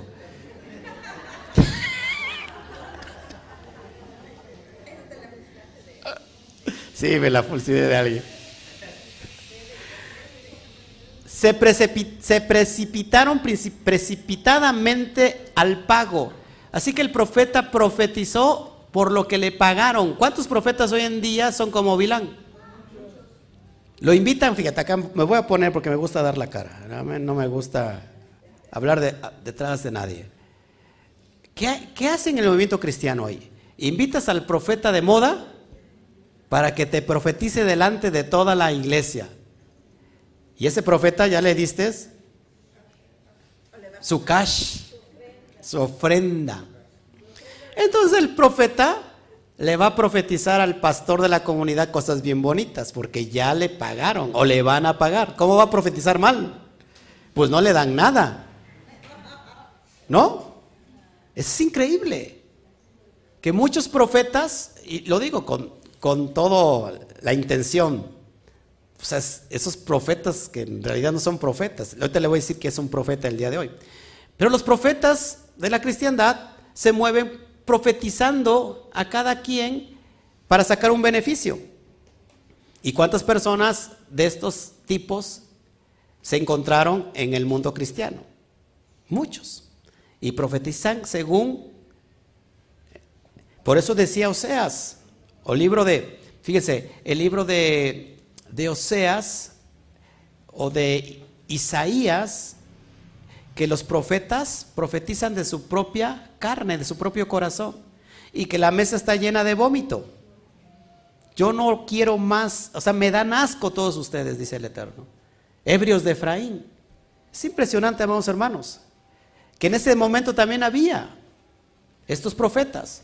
Y métete con ellos métete con ellos y verás cómo te ataca la multitud de comunidad que, lo sigue.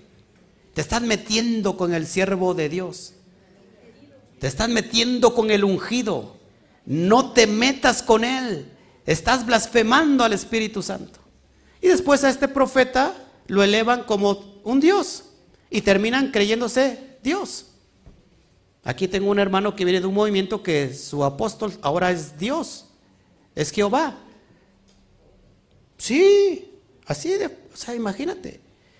No es tanto el, indio, sino el que lo hace compadre. Así es en México. Así que estos profetas profetizan de su propio interés, se precipitan, se precipitan para el pago, porque saben que van a recibir un pago. Y en la, contra, en la contradicción de Corá perecieron. Eso es bien importante, amados hermanos en la contradicción de Coraj. Perecieron. ¿Quién es Coraj o quién es Coré? ¿Se acuerdan? El que se levanta en contra de Moshe, liderazgo de Moshe. ¿Y qué pasó? Pues con toda su comunidad de Coraj se los tragó la tierra. Porque él dijo, a ver, a ver, vamos a poner, yo también soy ungido porque a mí también me habla Dios. ¿Cuántas personas no en las comunidades dicen, no, pues que yo también a mí me habla Dios y me habló algo diferente al pastor? A lo mejor sí se puede dar el caso, pero si, si el pastor está diciendo lo contrario conforme a la Torah, amados hermanos, pues tengamos mucho cuidado. Me escribió el día de ayer o antier una persona que me decía que si la menorá se podía prender en Shabbat. Yo le dije, tú puedes prender la menorá en Shabbat. Tiene, tiene una comunidad, tiene una quejila. Y le dijeron, es que no es idolatría, no es, no es una imagen del cielo y se está idolatrando. Bueno, si la, si la aprenden para idolatrarla, pues no, no lo hagan, ¿no? Pero la Torah es un diseño del, perdón, la menorá es un diseño del cielo, que se la dio precisamente el Padre a Moshe Rabenu. Pero es que, es que unos, unos congregantes dijeron que no prendiéramos eso porque es adoración. Y eso es, eso es paganismo. Entonces, como ya se fueron, la voy a aprender. No, no, no, mis amados hermanos. Aquí si alguien viene a juzgar algo que no le parece, amados hermanos, pues puede irse a otro lugar. No hay ningún problema. Así que nosotros nos basamos y nos fundamentamos y nos apegamos a la Torah. Si hubiera algo diferente, pues sí, ¿verdad? tenemos que preocuparnos. Entonces, si no perezcamos en la rebelión de coraje. Si hay alguien que el Eterno ha levantado, ¿por qué es lo que pasa? Fíjense, lo que pasa es esto. Lo que pasa es que mucha gente viene y ve el movimiento y ve lo que nosotros hacemos y mucha gente como que le llama al gusanito de querer hacer lo mismo. Entonces yo le digo, si tienes un llamado, efectivamente, es más, ayúdame, ¿verdad? Yo les he dicho, si alguien me quiere ayudar a dar la porción, excelente. Pero resulta que no, no solamente quieren eso, sino después quieren poner su propia comunidad. Y está muy bien. Nada más que esto que ustedes están viendo que apenas inicia. Esto apenas inicia. Nosotros no hemos llegado ni siquiera al 10% de lo que el Eterno nos llamó. Es más, ni al 1%. Pero este 1% ha trabajado 10 años atrás. Para tener esto, el 1% del 100% que nos prometió el Eterno. Así que necesitamos mucho trabajo y esfuerzo. Esto no viene de la noche a la mañana. No es abrir tu camarita y empezar a decir un, dos, que tres cositas y ya, si quieres buscar fama, bueno, creo que estás equivocado. Aquí no se busca fama. Aquí se busca instruir. ¿Sí? Y si el Eterno quiere llevarnos más lejos, pues adelante. Sigo. Verso 12. Estos son los que son rocas en tus fiestas de amor. La palabra fiestas de amor se, dice en la cosmovisión judía, que de hecho hoy se sigue haciendo, que cada término de Shabbat se hace una fiesta. ¿Cómo se le llama esto? ¿Se acuerdan? ¿No? La Abdalá. Es decir, termina Shabbat y se entrega el Shabbat y se hace una cena como a la entrada del Shabbat, donde es una cena de amor, donde se, está uno feliz porque ya guardó el, tiempo del Shabbat, pero dice que estos eran rocas, la palabra roca es como, también da la, ¿cómo se llama? La alusión de los arrecifes. Cuando viene un barco y encalla por los arrecifes, es lo que hacían estos en las fiestas de amor. Dice, banqueteando contigo sin miedo. Solamente iban para mover el bigote. Apacientándose a sí mismo, nubes sin agua, impulsadas rápidamente por los vientos, árboles tardíos de otoño sin fruto, dos veces muertos, arrancados de raíz. Por eso en las fiestas de amor, que nosotros no tenemos Abdalá, pero sí tenemos las fiestas, las, Moed, las Moadín, por eso no aceptamos a personas que no estén guardando la Torah. No aceptamos a invitados, porque los invitados nada más vienen a mover el bigote. A la gorra, ni quien le corra. Así que, amados hermanos, cuando quieran venir familiares, que se integren. Y ya después, entonces seguimos adelante. Solamente si se puede, si se puede hacer esto, ojo aquí, ¿en qué fiesta? Donde sí podemos invitar a nuestros familiares, en Sukkot. Ahí sí podemos decir a nuestros familiares, vengan. Pero se quedan con nosotros los siete días que dura la fiesta. ¿Sí? Amén. Verso 13. Olas embravecidas del mar, o sea, está hablando de estos que espuman su propia vergüenza, estrellas errantes, para quienes la negrura de las tinieblas se ha guardado para siempre. Verso 14, pero de estos también profetizó Hanok, una vez más el libro de Enoch, el séptimo desde Adán, diciendo aquí, el Adón vino en sus santas miradas. Mi, miriadas, dice ahí, miriadas. Bueno, es que es traducido del Códex Sinaítico, pero sus santas miradas. Sigo, verso 15, para ejecutar juicio contra todos y para convencer a todos los impíos, nuevamente impíos, ¿qué es? Los que están sin piedad, que están transgrediendo la Torah. Entre ellos de todas sus malas obras en las que fueron impíos y todas las cosas duras que los impíos pecadores han hablado contra él. Verso 16. Estos son murmuradores, quejumbrosos, que andan según sus propios deseos y su boca habla grandes palabras hinchadas, es decir, habla de Shon admirando a las personas por lucro. Son las personas que te, que andan con sus lisonjas. Una persona lisonjera es que te seduce con sus palabras, pero te das la, la vuelta y te meten la puñalada por la espalda. ¿Cuántas personas ha conocido de esas? Yo no conozco a ninguna, no he conocido a ninguna. Yo creo que yo vivo en los cielos. Verso 17. Pero ustedes, amados, recuerden las palabras que fueron dichas antes por los Sheliachim de nuestro Adón Yeshua el Mashiach. Así que atentos. Verso 18. Que dijeron que en el último tiempo habrá burladores andando según sus propios deseos en la impiedad. Y creo que hoy se sigue repitiendo el caso, amados hermanos. Verso 19. Estos son los que se los que son los que separan psíquicos que no tienen espíritu. Es los que se creen muy sabios, muy psíquicos. El Señor me habló. El Señor me dijo. El Señor me dijo, gloria a Dios, que tú tienes una casa desocupada y que me la tienes que entregar. El Señor me dijo que tú tienes un coche que no usas y lo necesitamos para la comunidad. El Señor me dijo, hermano, que tienes una camioneta grande de varias plazas y, me dice que me la des para que podamos ocuparla para la comunidad y llevar las besorot. Entonces lo que tiene que decir usted al ese que le está diciendo, deja que entonces el Eterno me lo confirme a mí. ¿Verdad? Porque cuando el Eterno te lo dice ya ni, ni hay necesidad que alguien más te lo diga. ¿No? ¿Estamos aquí? Pero es que a veces no los enseñamos a ser vivos sean astutos como las serpientes, dijo Mashiach, pero mansos como las palomas. Pero a veces somos remensos. Olvídate de los psíquicos, los psíquicos que te doy todo lo que me sobra. Y te manda el beso. ¿Y cómo? ¿Vieron eso?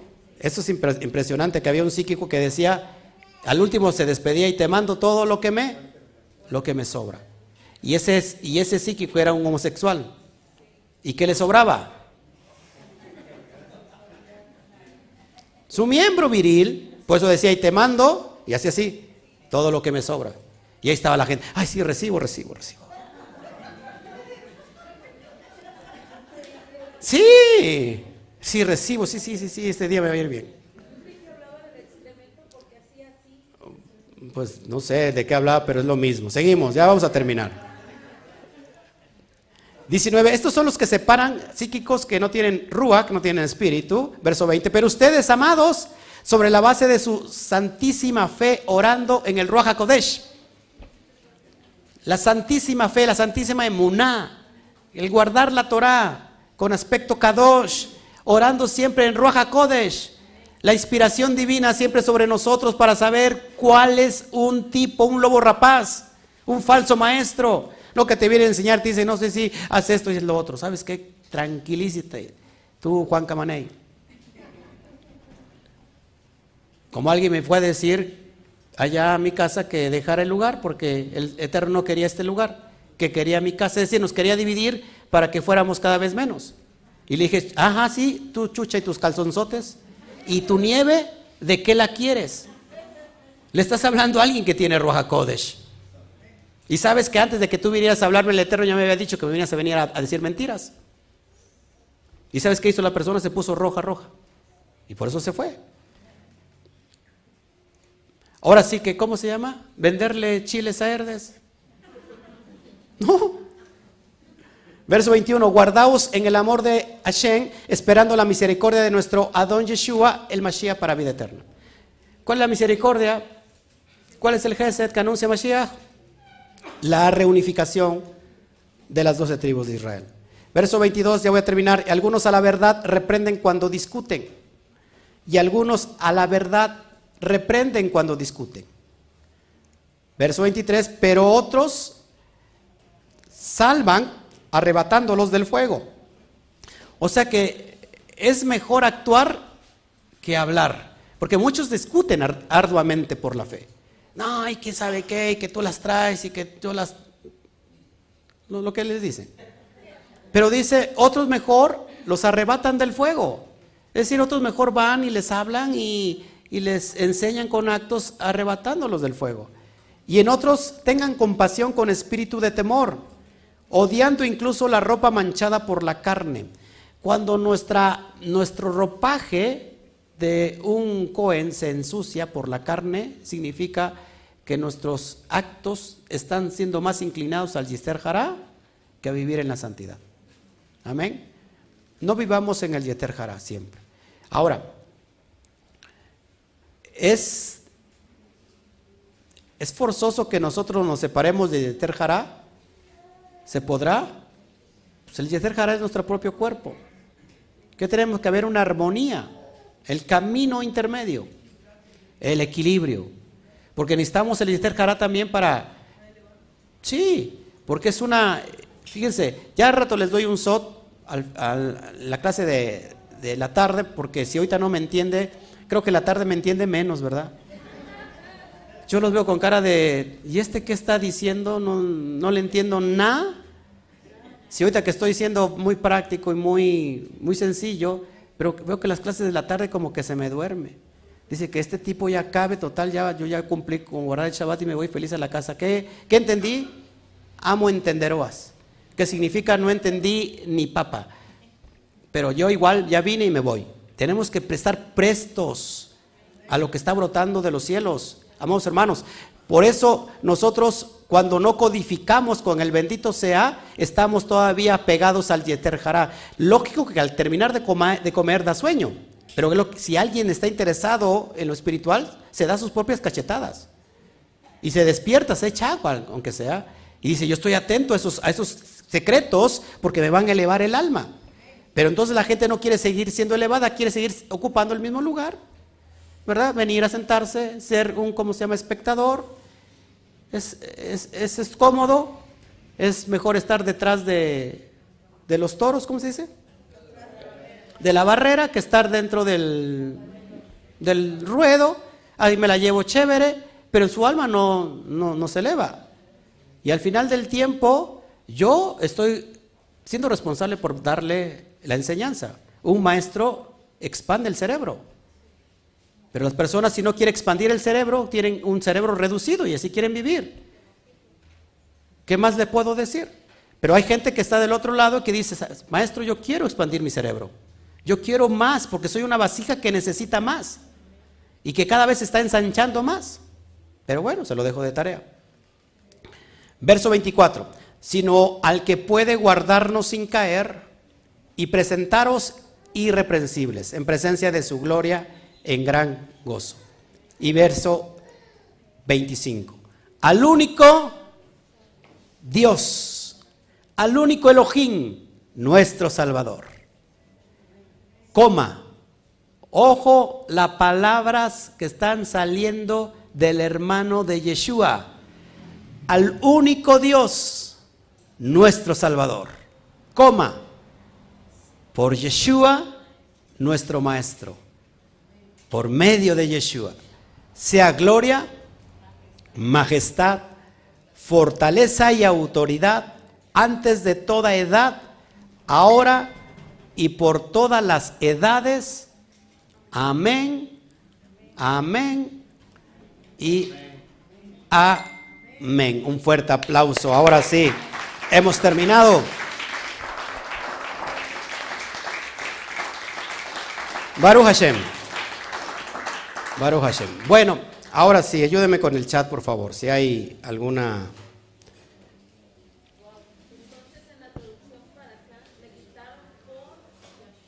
¿Cómo dice en, Reina Valera?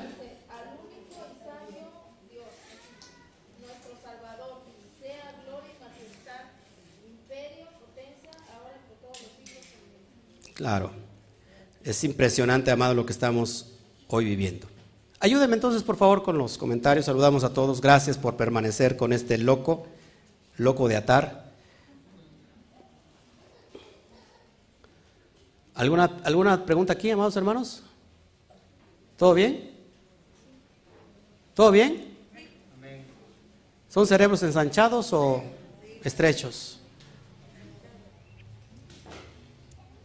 ¿No? ¿Ninguna pregunta? Cuando no hay ninguna pregunta, me preocupa, porque digo, o nadie entendió nada, o todos son muy elevados, que entonces quiero ir a otro nivel más arriba para que, porque ya este nivel no me lo soportan, quieren más. Amén. A ver. Ajá, es el guardián de Israel.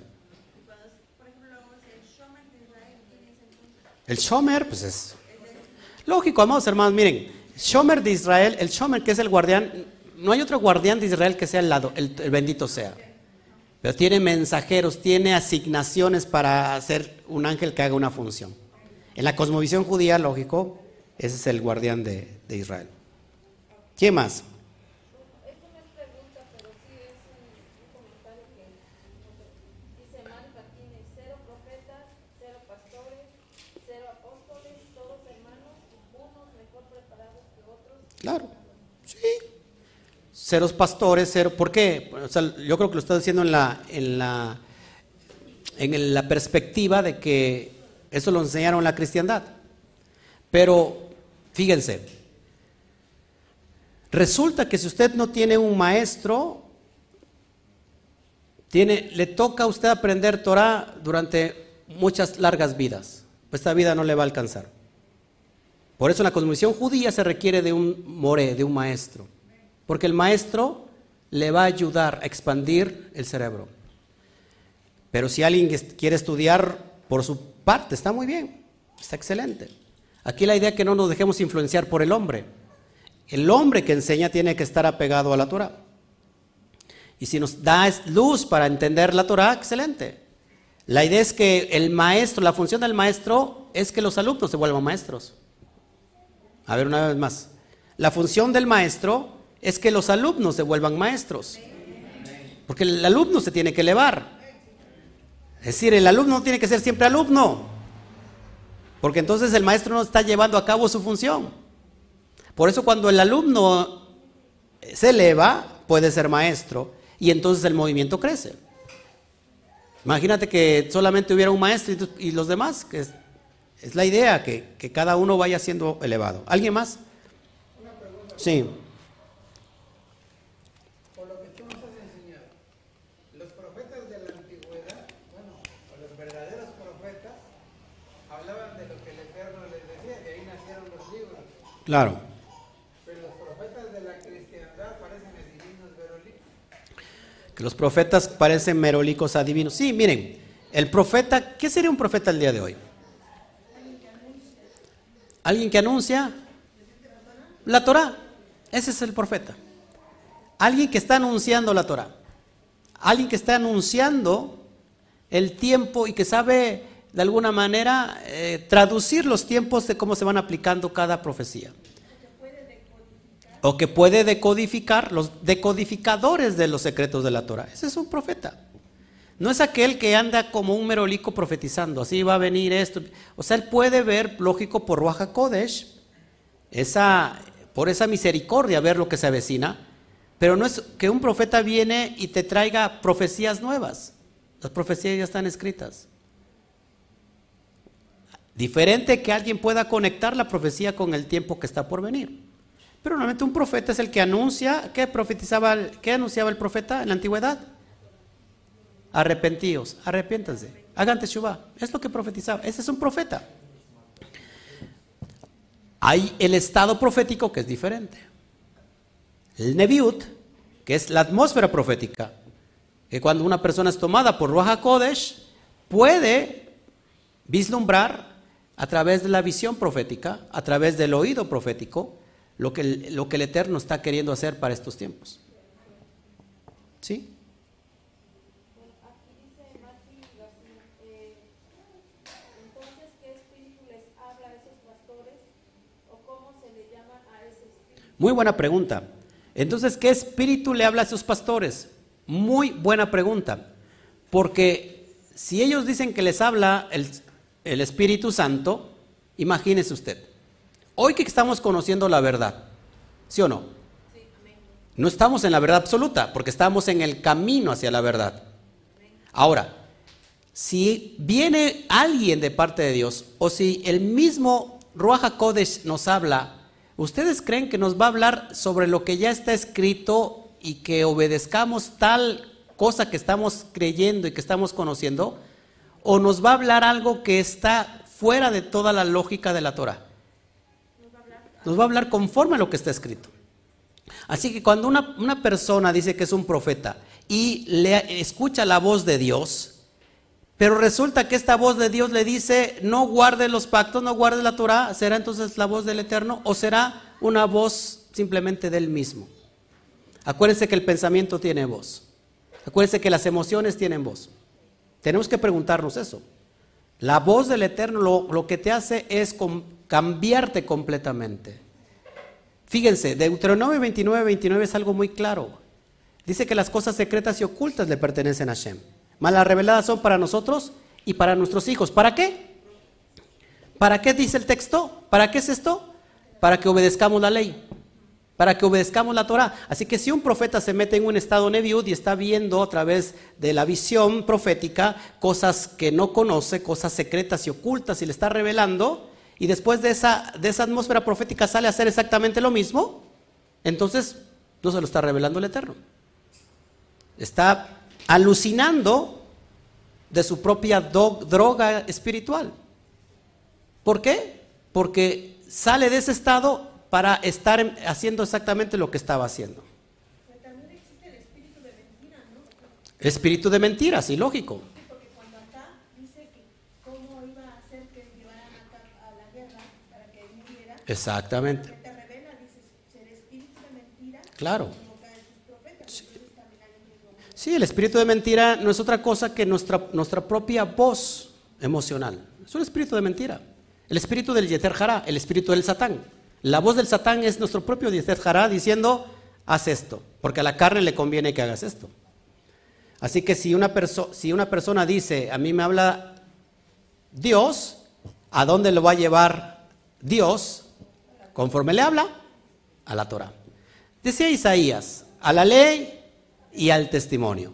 Si no es conforme a esto, es que no les ha amanecido. ¿Todos aquí? ¿Alguien más? Una pregunta que tienes aquí de Lady Cervantes. Dice, solo para saber, el código real fue escrito por un rabí que enseña que no importa no guardar el Shabbat. Yo que entendió mal lo que dijiste. La persona que escribe el código real y su conjunto son las personas que son no ágidas, es decir, que están creyendo en, en- e- ellos no, ellos son judíos o al menos se convirtieron en judíos, se cambiaron el nombre, pero están enseñando que la gente gentil es, eh, es una, es- son, eh, son no ágidas, es decir, solamente siete leyes que tienen que guardar, las leyes de Noah, que no vienen por ningún lado y que no tienen, no tienen derecho a guardar Shabbat a guardar los pactos. Es lo que están enseñando, pero es completamente una mentira total.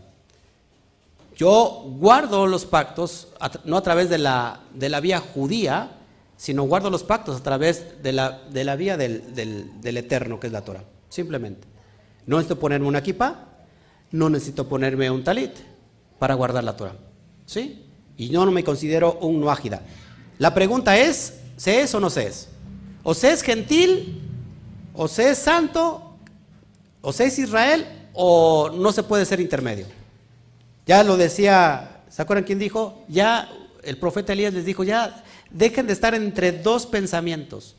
O adoran a los vales o adoran a Adonai. ¿Y quién dijo? Yo y mi casa serviremos a Adonai. ¿Quién lo dijo? Yehoshua, exactamente.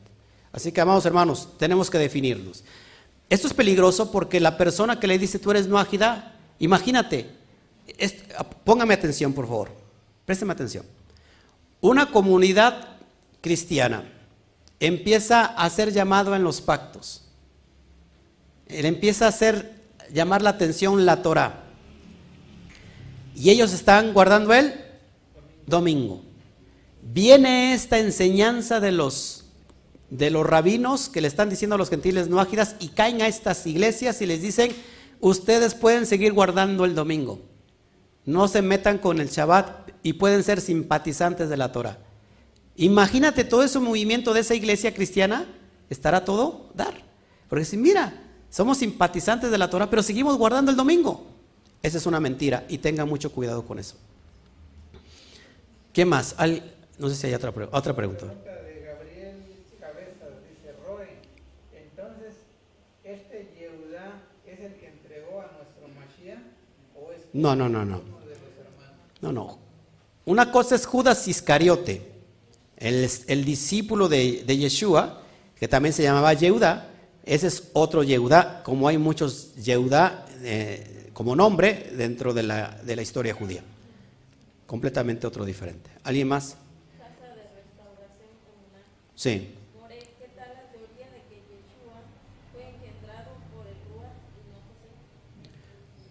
Ah, Nuevamente, dilo y lo voy repitiendo. More, ¿qué tal la teoría ¿Qué tal la teoría de que Yeshua fue engendrado por el Ruach?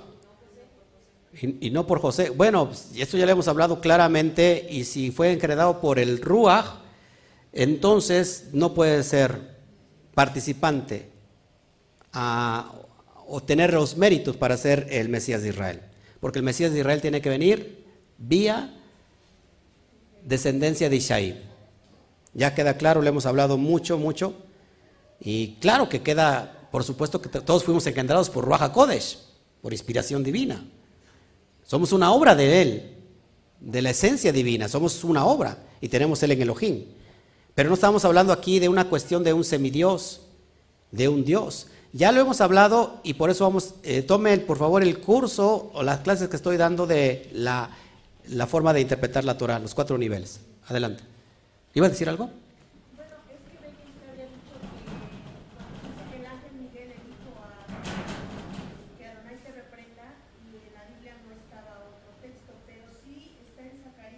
Ah, sí, cierto, sí está en Zacarías. 3, Sí, en Zacarías 3.2 sí dice que Adonai te reprenda, pero no dice por que estaba robando el cuerpo de Moshe. Es lo que quise decir. Sí, en Zacarías 3.2 sí dice, al ángel le dice a Satán que Adonai te reprenda, pero no en el contexto de que le está robando el cuerpo a Moshe. Perdón, sí es cierto, muy buena aclaración. Sí, perdón, gracias. Este, Rosario Vega, no, no sé si sea pregunta o está claro porque no tiene signo de interrogación. Ajá, ¿qué dice? ¿Hay reencarnación como otra oportunidad para, enten- para aprender la Torah? No sé si está Es, es, es pregunta. Ah, es que como no tiene signo, ¿Hay reencarnación como otra oportunidad como otra oportunidad? Bueno. En ningún momento vemos que los discípulos, los talmín, los de Yeshua, hablaron de la reencarnación. Es más, dijeron que en ese momento se arrepintieran. Y ellos hablaban sobre todo de la resurrección. No es lo mismo la resurrección que la reencarnación. Así que particularmente yo no creo en la reencarnación. Particularmente. En la mística judía se cree en la reencarnación. Pero bueno, a los saduceos ni siquiera en la resurrección creían. Ellos eran literalistas y decían, uno nace y uno muere y con eso se acaba todo. ¿Por qué? Porque en la Torah, los cinco libros de Moshe, ni siquiera tampoco habla de la resurrección. O sea que todo esto es, es- es muy profundo y después lo vamos a analizar. Y ya le digo, si usted está dispuesto a,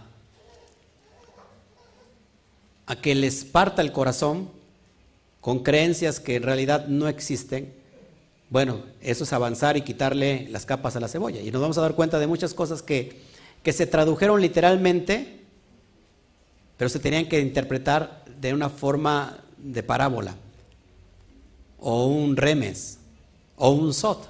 Pero, seguimos. ¿Que alguien más, por favor?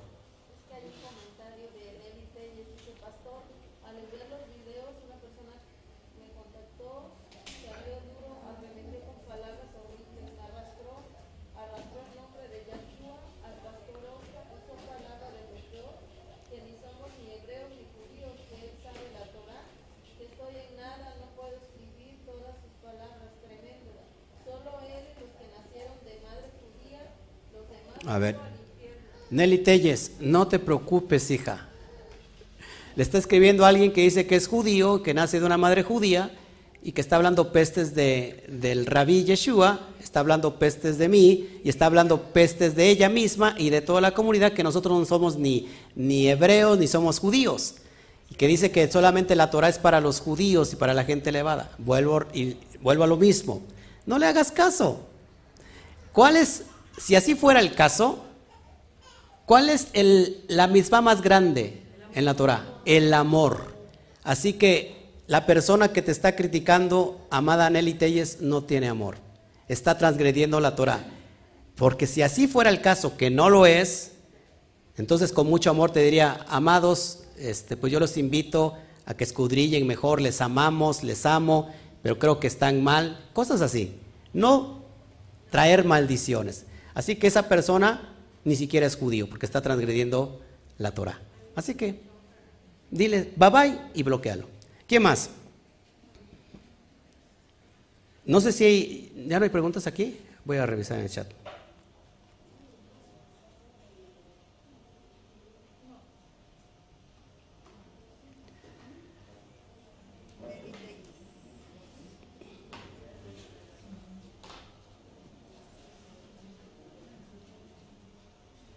A ver, Judy, quién sabe qué esplendor.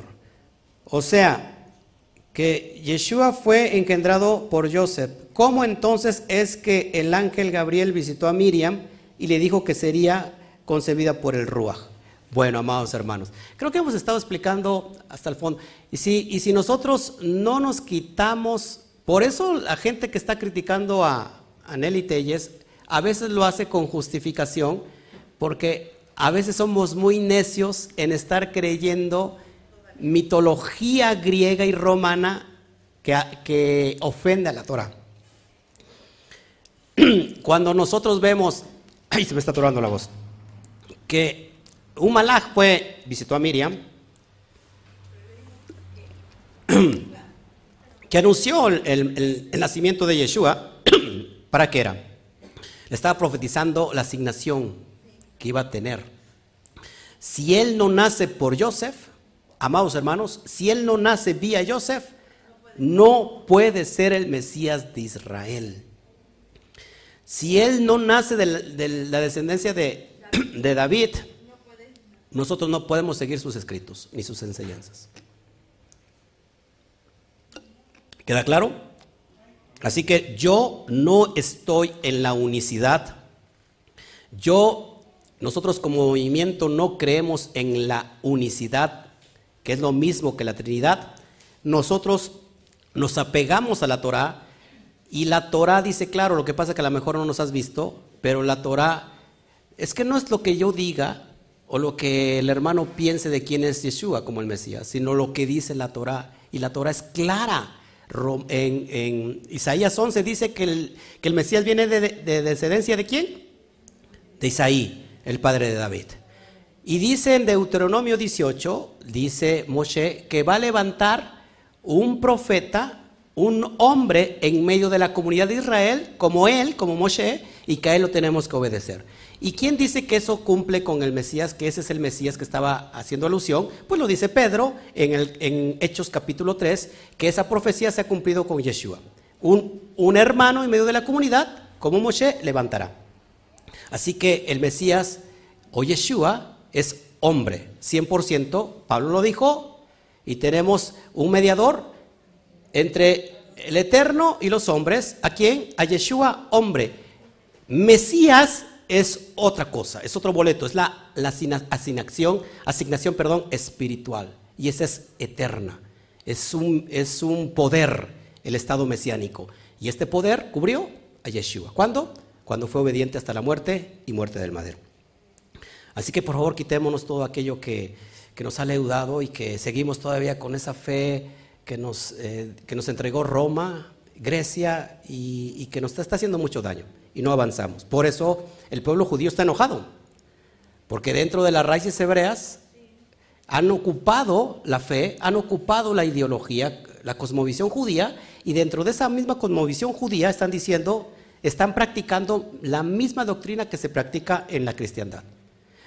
¿Han visto los videos donde se mete una persona cristiana a, decirle a los judíos que se arrepientan porque están en pecado? Que son pecadores. Imagínate un pecador hablándole a aquellos judíos que están guardando la Torah y diciéndole que están son pecadores. Que se arrepientan, que acepten a Jesús. ¿Cómo les fue? Pues cl- claro. No por, por el hecho de que acepten a, a Yeshua como el Mesías, sino el hecho de que lo acepten como el Dios mismo. Y eso es una, es una crueldad, es una blasfemia. Así que nosotros no somos participantes ni tenemos nada que ver con raíces hebreas que están mezclando el cristianismo. Yo me separo de todo eso y lo he dicho públicamente una y otra vez en todos mis videos. Nosotros nos separamos de cualquier cosmovisión y movimiento que tiene raíces hebreas mezclando cristianismo, mezclando eh, catolicismo y mezclando judaísmo. Eso para nosotros no estamos en ese nivel. Bueno. Sí, que el hermano, bueno, de Servan, que, que para Nelly, que, que le dijo que no hay cebrón ni nada, pues que, pregun- que investigue bien quién fue el primer hebreo, Moshe, que es Claro, sí, sí, lo que dice mi esposa, si, si, si te dice que nosotros no somos hebreos, ¿quién fue el primer hebreo? Abraham. ¿Y Abraham que era, era judío? Dile al de junto, Abraham no era judío. Abraham era pagano. Era de Mesopotamia. Era paganote. Así que no me salgas.